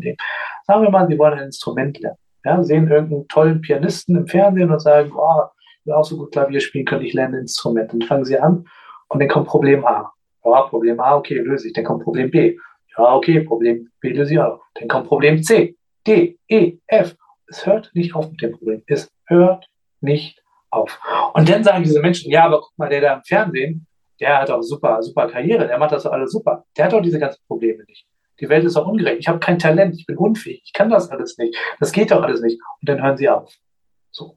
Und der Unterschied manchmal zwischen den Leuten, die in etwas erfolgreich sind und denen, die nicht erfolgreich sind, liegt nicht daran, dass die Person A irgendwie mehr Talent hat oder, oder, oder, oder, oder irgendwie bessere Gene besitzt oder irgendwas, sondern der Unterschied liegt meistens einfach nur darin, dass diese Person auch bei Problem A347c nicht aufgehört hat, sondern weitergemacht hat.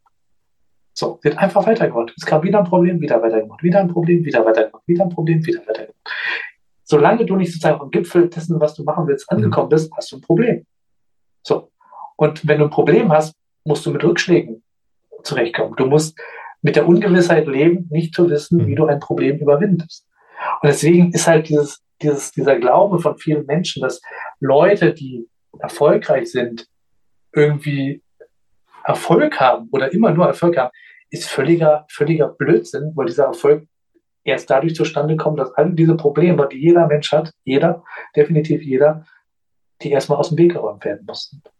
Und ähm, deswegen ja, habe auch ich Millionen und Milliarden von Problemen gehabt und habe sie auch immer noch und werde sie auch in Zukunft äh, haben, mit dem einen Unterschied, dass ich dann nicht sage, okay, ich habe jetzt irgendwie was, wo ich denke, ich weiß nicht, wie ich weiterkomme, also lasse ich es bleiben, sondern ich sage, okay, ich habe ein Problem, aber ich kann es lösen, beschäftige mich damit und danach geht es weiter.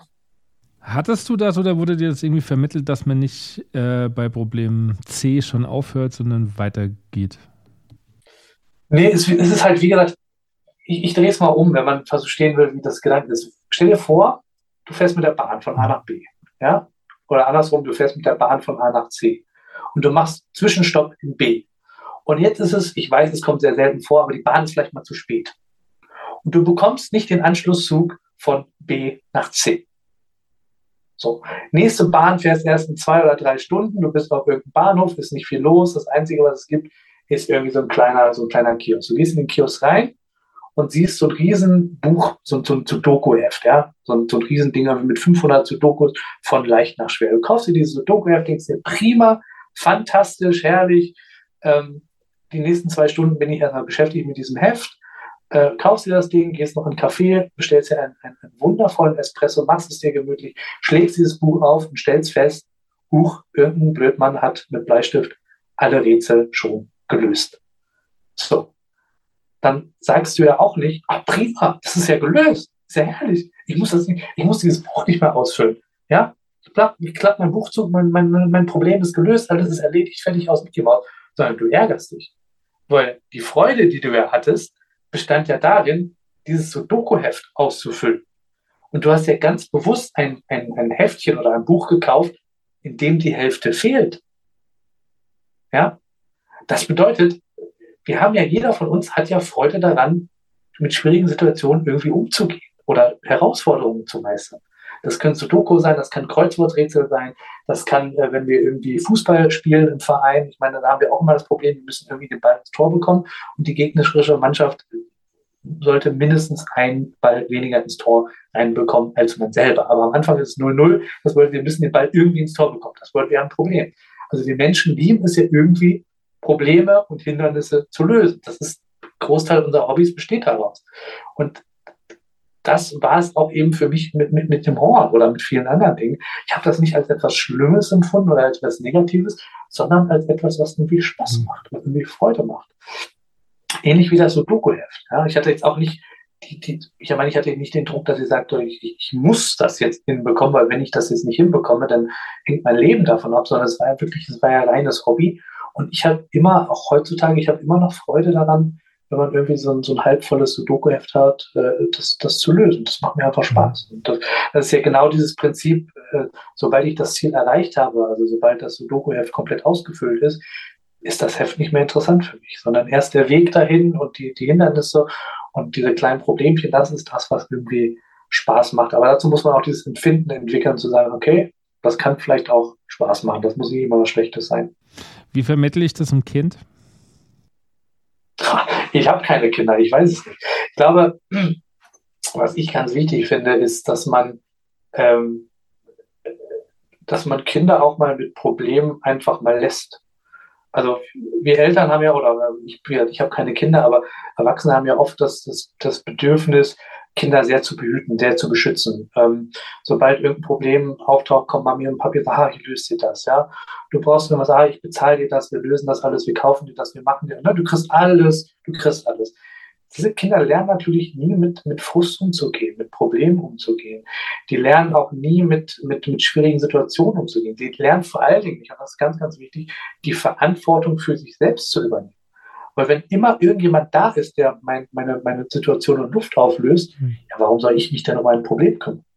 Irgendjemand, irgendjemand wird sich meines Problems ja schon annehmen und das irgendwie auch lösen. Mhm. So, das ist ja, ne? Also, das bedeutet, negative Situationen, schwierige Situationen und so weiter, das ist ja per se erstmal nicht schlecht. Und ich glaube, wie gesagt, ich habe es noch nicht ausprobiert, wenn ich es äh, wenn ich's irgendwann mal ausprobiere, kann ich mehr davon erzählen. Aber ich glaube, wenn man Kinder sozusagen in diese Situation schmeißt mit Problemen, mit schwierigen Situationen oder auch mit Situationen, die sie irgendwie lösen müssen, aber ihnen nicht vermittelt, dass das jetzt was per se Schlechtes ist, sondern einfach so, probier's mal aus, dann, dann ist das etwas, glaube ich, wo man eine ganz andere Einstellung zu dem, zu dem Thema bekommt. So. Und ich weiß ja auch, dass meine Kinder machen ja so viele Dinge. Also ich weiß nicht, dass ich mit meinen Freunden, als ich irgendwie keine Ahnung, auch im Kindergarten war, wir wollten halt unbedingt fliegen können. Und dann haben wir irgendwie Papier genommen und haben mit Papier irgendwie versucht, ein Flugzeug zu bauen. Natürlich flog dieses Flugzeug nie. Ja, egal. Also das war, aber darum ging es gar nicht, sondern wir wollten irgendwie, irgendwie fliegen können. Da haben wir uns damit auseinandergesetzt. Wir haben ja auch nicht gesagt, ach, das ist alles Mist und das geht ja alles nicht und äh, äh, warum und wieso und weshalb und ich bin irgendwie vom Schicksal äh, schlecht behandelt worden, weil wenn ich vom Schicksal gut behandelt worden wäre, dann würde dieses Flugzeug einfach fliegen, sondern wir haben uns damit auseinandergesetzt und jeder Rückschlag, mag ja auch noch so tief gewesen sein, hat uns nicht davon abgehalten, weiterzubasteln mit diesem Ding. Und da haben wir teilweise wochenlang an so einem Papierflieger gebastelt.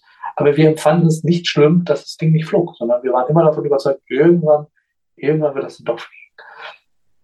Ich habe in einem Artikel von 2011 gelesen, dass äh, du damals gesagt hast, dass äh, wenn Interessensverbände auf dich zukommen, über ein erfolgreiches Leben äh, trotz Behinderung zu sprechen, dass du das nicht machen willst. Hat sich das geändert? Ja, also das ist immer, also, sagen wir mal so, das ist jetzt ein Thema, was, wo man sehr aufpassen muss, weil da unglaublich viele Faktoren äh, mit einspielen und man muss da sehr fein, fein differenzieren. Also prinzipiell muss man erstmal sagen, dass Behindertenverbände sehr, sehr viel wichtige Dinge tun, die sehr, sehr viele Rechte durchsetzen, die ähm, ganz oft sozusagen, ja, Situationen schaffen oder sich für Situationen einsetzen, die für Gleichberechtigung äh, elementar wichtig ist. Das ist ein ganz, ganz wichtiger Punkt. Der Punkt, der mich oft stört, ist, ich bin ein Mensch, ich beurteile Menschen nie nach deren Schwächen, sondern immer nach deren Stärken. Weil ich felsenfest davon überzeugt bin, dass wir alle Stärken und dass wir alle Schwächen haben. Und die Stärken sind super, da fallen uns Dinge etwas leichter und die Schwächen sind halt die Punkte, wo wir sagen, hm, da ist es ein bisschen schwieriger. Aber ich bin überzeugt davon, dass man auch Schwächen problemlos lösen kann. Also wie gesagt, wenn man jetzt mich nicht kennen würde und da würde man sagen, da ist jemand, der ist vier Jahre alt, der hat keine Arme, der will Hornsolist werden, wie hoch ist seine Wahrscheinlichkeit? Wahrscheinlich würden die meisten sagen 0,000 irgendwas Prozent. Trotzdem hat es funktioniert. So, trotzdem hat es geklappt. Das bedeutet, das ist ja definitiv eine nicht zu übersehende Schwäche, die aber trotzdem nicht dazu geführt hat, dass etwas nicht möglich war. Und was halt ganz oft bei Verbänden ist, ist, dass diese sich sehr stark mit der Behinderung und vor allem auch immer mit den Schwächen auseinandersetzen. Und ich bin überzeugt davon, wenn man, es ist bei jungen Menschen so, aber ich glaube, es ist auch bei älteren Menschen so, wenn wir uns, je mehr wir uns auf unsere Schwächen fokussieren, desto mehr lähmen wir uns selber, desto mehr gehen wir in diese passive Haltung nach dem Motto, ach, ich kann ja nichts an meinem Schicksal ändern, es ist so, wie es ist, es ist furchtbar und so weiter. Also die, die Verantwortung wird tendenziell abgegeben. So. Und ich bin äh, felsenfest davon überzeugt, wie gesagt, es gab viele Dinge in meinem Leben, wo ich, wo ich gesagt habe, oh, das ist meine, meine große Schwäche. Und dann habe ich durch irgendeine Faszination mich doch wieder mit einem Thema beschäftigt und konnte dann feststellen, ach, das kriege ich ja doch irgendwie hin. So, wenn ich mich da reinknie und reinarbeite und mich, mich mit beschäftige. Deswegen bin ich ein Mensch, der sehr auf, auf die Stärken eines Menschen sich fokussiert. Und vor allem auch auf eine sehr positive Sichtweise. Also ich bin davon überzeugt, dass die meisten Dinge im Leben irgendwie lösbar sind. Also es gibt jetzt für mich kein Problem, wo ich sagen würde, da, das kriege ich nicht hin, das ist unlösbar. Das, ne, ich habe ich hab so dieses innere Urvertrauen, egal was kommt, ich werde das schon irgendwie lösen können. So. Und das sind eben Dinge, wir haben solche Verbände oftmals nicht so. Die können sie vielleicht auch manchmal nicht haben, weil sie ähm, ihre Prioritäten anders setzen.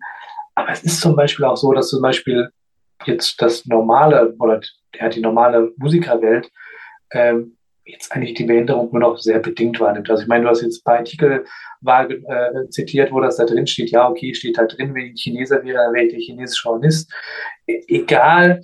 Ähm, aber wenn ich zum Orchester gehe, dann arbeite ich mit denen zusammen fertig aus dem Keymaus. So, ne? Dann ist ein Dirigent, dann arbeitet, macht ein Proben, ein Konzert und so weiter. Das ist relativ entspannt. Aber diese Verbände sind meistens diejenigen, die mich viel mehr auf eine Behinderung reduzieren. Ja? Die mich viel mehr darauf fokussieren. Und, und, und dann kommen also fragen, welches Land ist das behindertenfreundlichste Land der Welt? Keine Ahnung, woher soll ich das wissen? Also, äh also erstmal, ich meine, Behinderung ist nicht Behinderung, ja, genauso wie Schwäche nicht gleich Schwäche ist. Ja, du kannst eine Schwäche im Lesen haben, du kannst eine Schwäche in Mathe haben, du kannst eine Schwäche in, in Chemie haben, alles ist irgendwie eine Schulschwäche, aber es sind ja völlig unterschiedliche Punkte. Ja, keine Ahnung, wenn ich auf Menschen begegne und nett und freundlich bin, dann habe ich in der Regel meistens in 99,9 Prozent der Fälle kein Problem. Und wenn ich irgendwie nett frage, können Sie mir dabei oder hierbei helfen, dann habe ich auch da in 99,99 Prozent der Fälle kein Problem. So. Aber wenn du dich natürlich auf eine Schwäche fokussierst, dann ist es das, was du wahrnimmst. Und das ist dann immer so, wo ich denke, so, eigentlich ist doch das, das, was ihr eigentlich wollt, ist doch ein Leben zu führen, was euch begeistert, was euch fasziniert, unabhängig eurer Behinderung. Und das ist ja auch eigentlich das, für was ihr euch einsetzt. Aber das Leben sieht oftmals komplett anders aus. Und das ist immer so dieser, ja, ich will nicht sagen Problem, weil wie gesagt, ich, ich will es, es ist, ich will es auch nicht beurteilen im Sinne von, von, von, von, von ähm, dass ich es werte, sondern jeder hat sein, seine eigene Faszination und Dinge, wie er sein Leben sieht. Aber das ist etwas, das hat mit meiner Art zu denken mit meiner Art, mit Situationen und Schwierigkeiten und Herausforderungen umzugehen, nicht viel gemein hat. Und das ist der Grund, warum ich dann oft sage, es macht keinen Sinn, mit dem ich jetzt irgendwie einladet, mich auf eine Bühne stelle und sage, alles ist möglich. Das, das, hm. das ist so, so, simpel, so simpel funktioniert, hm. funktioniert das alles nicht. Ja?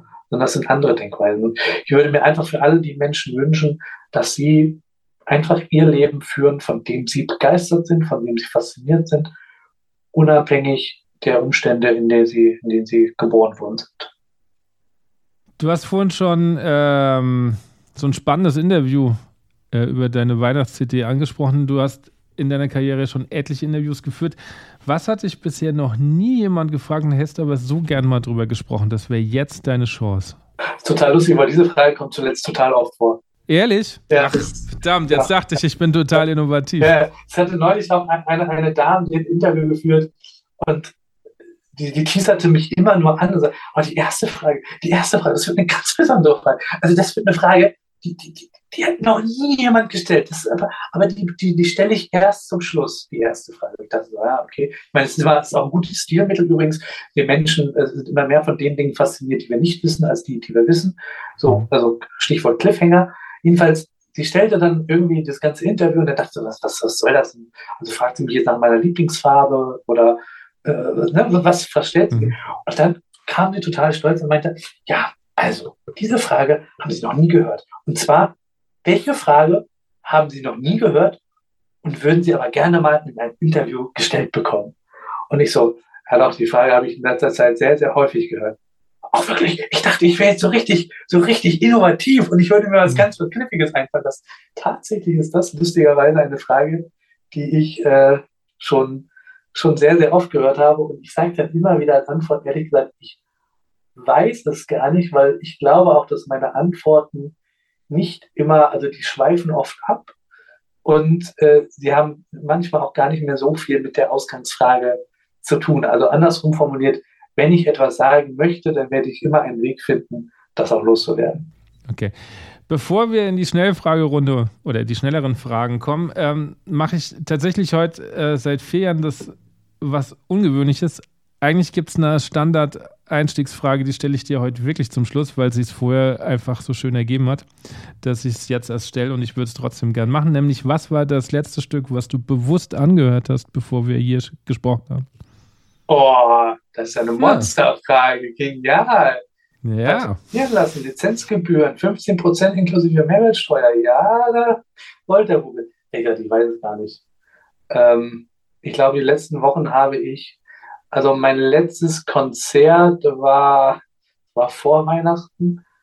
Äh, das war irgendwie das Haydn-Horn-Konzert, was mhm. ich gespielt habe. Äh, dementsprechend habe ich das wahrscheinlich auch, wenn ich nicht zu viel geträumt habe, auch bewusst gehört. Und ich glaube, danach muss ich ehrlicherweise gestehen, bewusst nicht. Also was nicht heißt, dass ich keine Musik gehört habe, aber es heißt, dass die meiste Musik, die ich gehört habe, im Rahmen war, wo sie an mir vorbeigerauscht ist. Okay. Also irgendwo im Laden Weihnachtslieder, äh, irgendwo im Radio, irgendwo aus einer Ecke, aber bewusst gehört habe ich es dann in dem Fall nicht. Okay. Gut, kommen wir noch äh, zur Endrunde, die schnelleren Fragen. Äh, Mozart oder Strauß? Beides. okay. Was lernst du gerade, was du noch nicht kannst? Ein Buch schreiben. Wie willst du meine Erinnerung bleiben? Ist mir egal, Hauptsache ich bleibe in Erinnerung. Okay. Jetzt kommen wir zu der Frage, die der vorige Gast dargelassen hat. Die haben wir heute schon mal so ein bisschen angeschnitten, aber ich will sie der äh, Vollständigkeit halber hier in dem Segment nochmal fragen. In welchem Alter war dir bewusst, dass du 100% Musiker werden willst? Es ist mir heute noch nicht 100% bewusst. Auch oh, schön. Okay. Ähm, hast du dir eine Frage überlegt? Ja, ich habe mir eine Frage überlegt. Gast? Ja. Okay. Soll ich sie stellen? Ja. Ja. ja. Ähm, welche Sache, die du in deinem Leben nicht getan hast, bereust du heute am meisten? Okay. Darf ich die Frage, weil die so gut ist, gleich zurückstellen? Nee, das darfst du nicht. Schade. Dann müssen wir nochmal irgendwann reden. Müssen wir nochmal reden. Okay. Genau. Okay, welches Buch bzw. welchen Film sollte man mal geschaut oder gelesen haben? Äh, Buch, ich, ich lese gerade ein Buch, ähm, das heißt, schnelles Denken, langsames ah. Denken ist sehr interessant. Ähm, wer es noch nicht gelesen hat, kann es einfach mal tun. Ich will nicht zu viel, zu viel, zu viel erzählen, aber es geht so ein bisschen darum, sozusagen, äh, wie wir Entscheidungen treffen und, und sozusagen, was, was ist Intuition, was ist sozusagen instinktives Denken, was ist wirklich aktives. Denken, wie werden wir gesteuert, wie treffen wir Entscheidungen. wie viel von dem, was wir tun, tun wir bewusst und wie viel von dem können wir oder kontrollieren wir in dem Sinne gar nicht, obwohl wir es denken, dass wir es kontrollieren. Okay. Gibt es auch einen Film? Oh, es gibt Millionen von Filmen, die man auf jeden Fall gesehen haben muss. Ja. Aus deiner Sicht? Ähm, hm, es gibt, ich, ich, ich habe in meinem Leben so viele Filme, also wirklich so viele Filme gesehen. Ich glaube, ich würde äh, die Verurteilten ah, empfehlen. Okay, schön. Ist, glaube ich, doch auch eher auf Platz 1 bei IMDb oder so. Ich glaube. Ich habe ehrlich gesagt keine Ahnung. Ich meine, der Film ist, der muss überwitzig alt sein. Ja. Ähm, Aber ich glaube, es ist Alltime Platz 1, Platz 2 yeah. irgendwie. Ist ziemlich weit oben, ja. Ja, ja. Also ich glaube, das muss, muss schon irgendwie, also alt bin ich noch nicht, aber gefühlt hätte ich gesagt 30 Jahre her sein, als ich ihn zuletzt gesehen habe. Oh, dann aber, warst du aber drei, dann wird es ein bisschen schwieriger. Ja, ja, deswegen sage ich, so alt bin ich noch gar nicht. Deswegen habe ich ja das Wort gefühlt. Ja, also ja. ich benutze immer, wenn, wenn, wenn Dinge so ein bisschen sozusagen, dann, ich benutze gerne das Wort gefühlt. Also wir haben heute gefühlt minus 30 Grad oder gefühlt, was ist das, 50 Jahre her. Also da muss man immer bei mir aufpassen, ob ich sozusagen einen Satz sage oder das Wort gefühlt dort reinschiebe. Dann hast okay. die, die Wirkung keine andere. Aber es ist auf jeden Fall sehr, sehr lange her. Aber es ist, meine Filme, ähm, wie gesagt, es gibt unendlich viele Filme. Natürlich gibt es auch viele Dinge, die, glaube ich, jeder irgendwie auf, auf dem Schirm hat, die irgendwie faszinierend sind, irgendwie sowas wie, wie äh, Reservoir Dogs oder irgendwie sowas. Aber ähm, die Verurteilten ist auf jeden Fall ein Film, den ich sozusagen, obwohl ich ihn so, so, so, so, so lange noch nicht, äh, nicht mehr gesehen habe, immer noch sehr präsent im Kopf habe. Okay. Welche Aufnahme sollte man sich unbedingt anhören? Alle.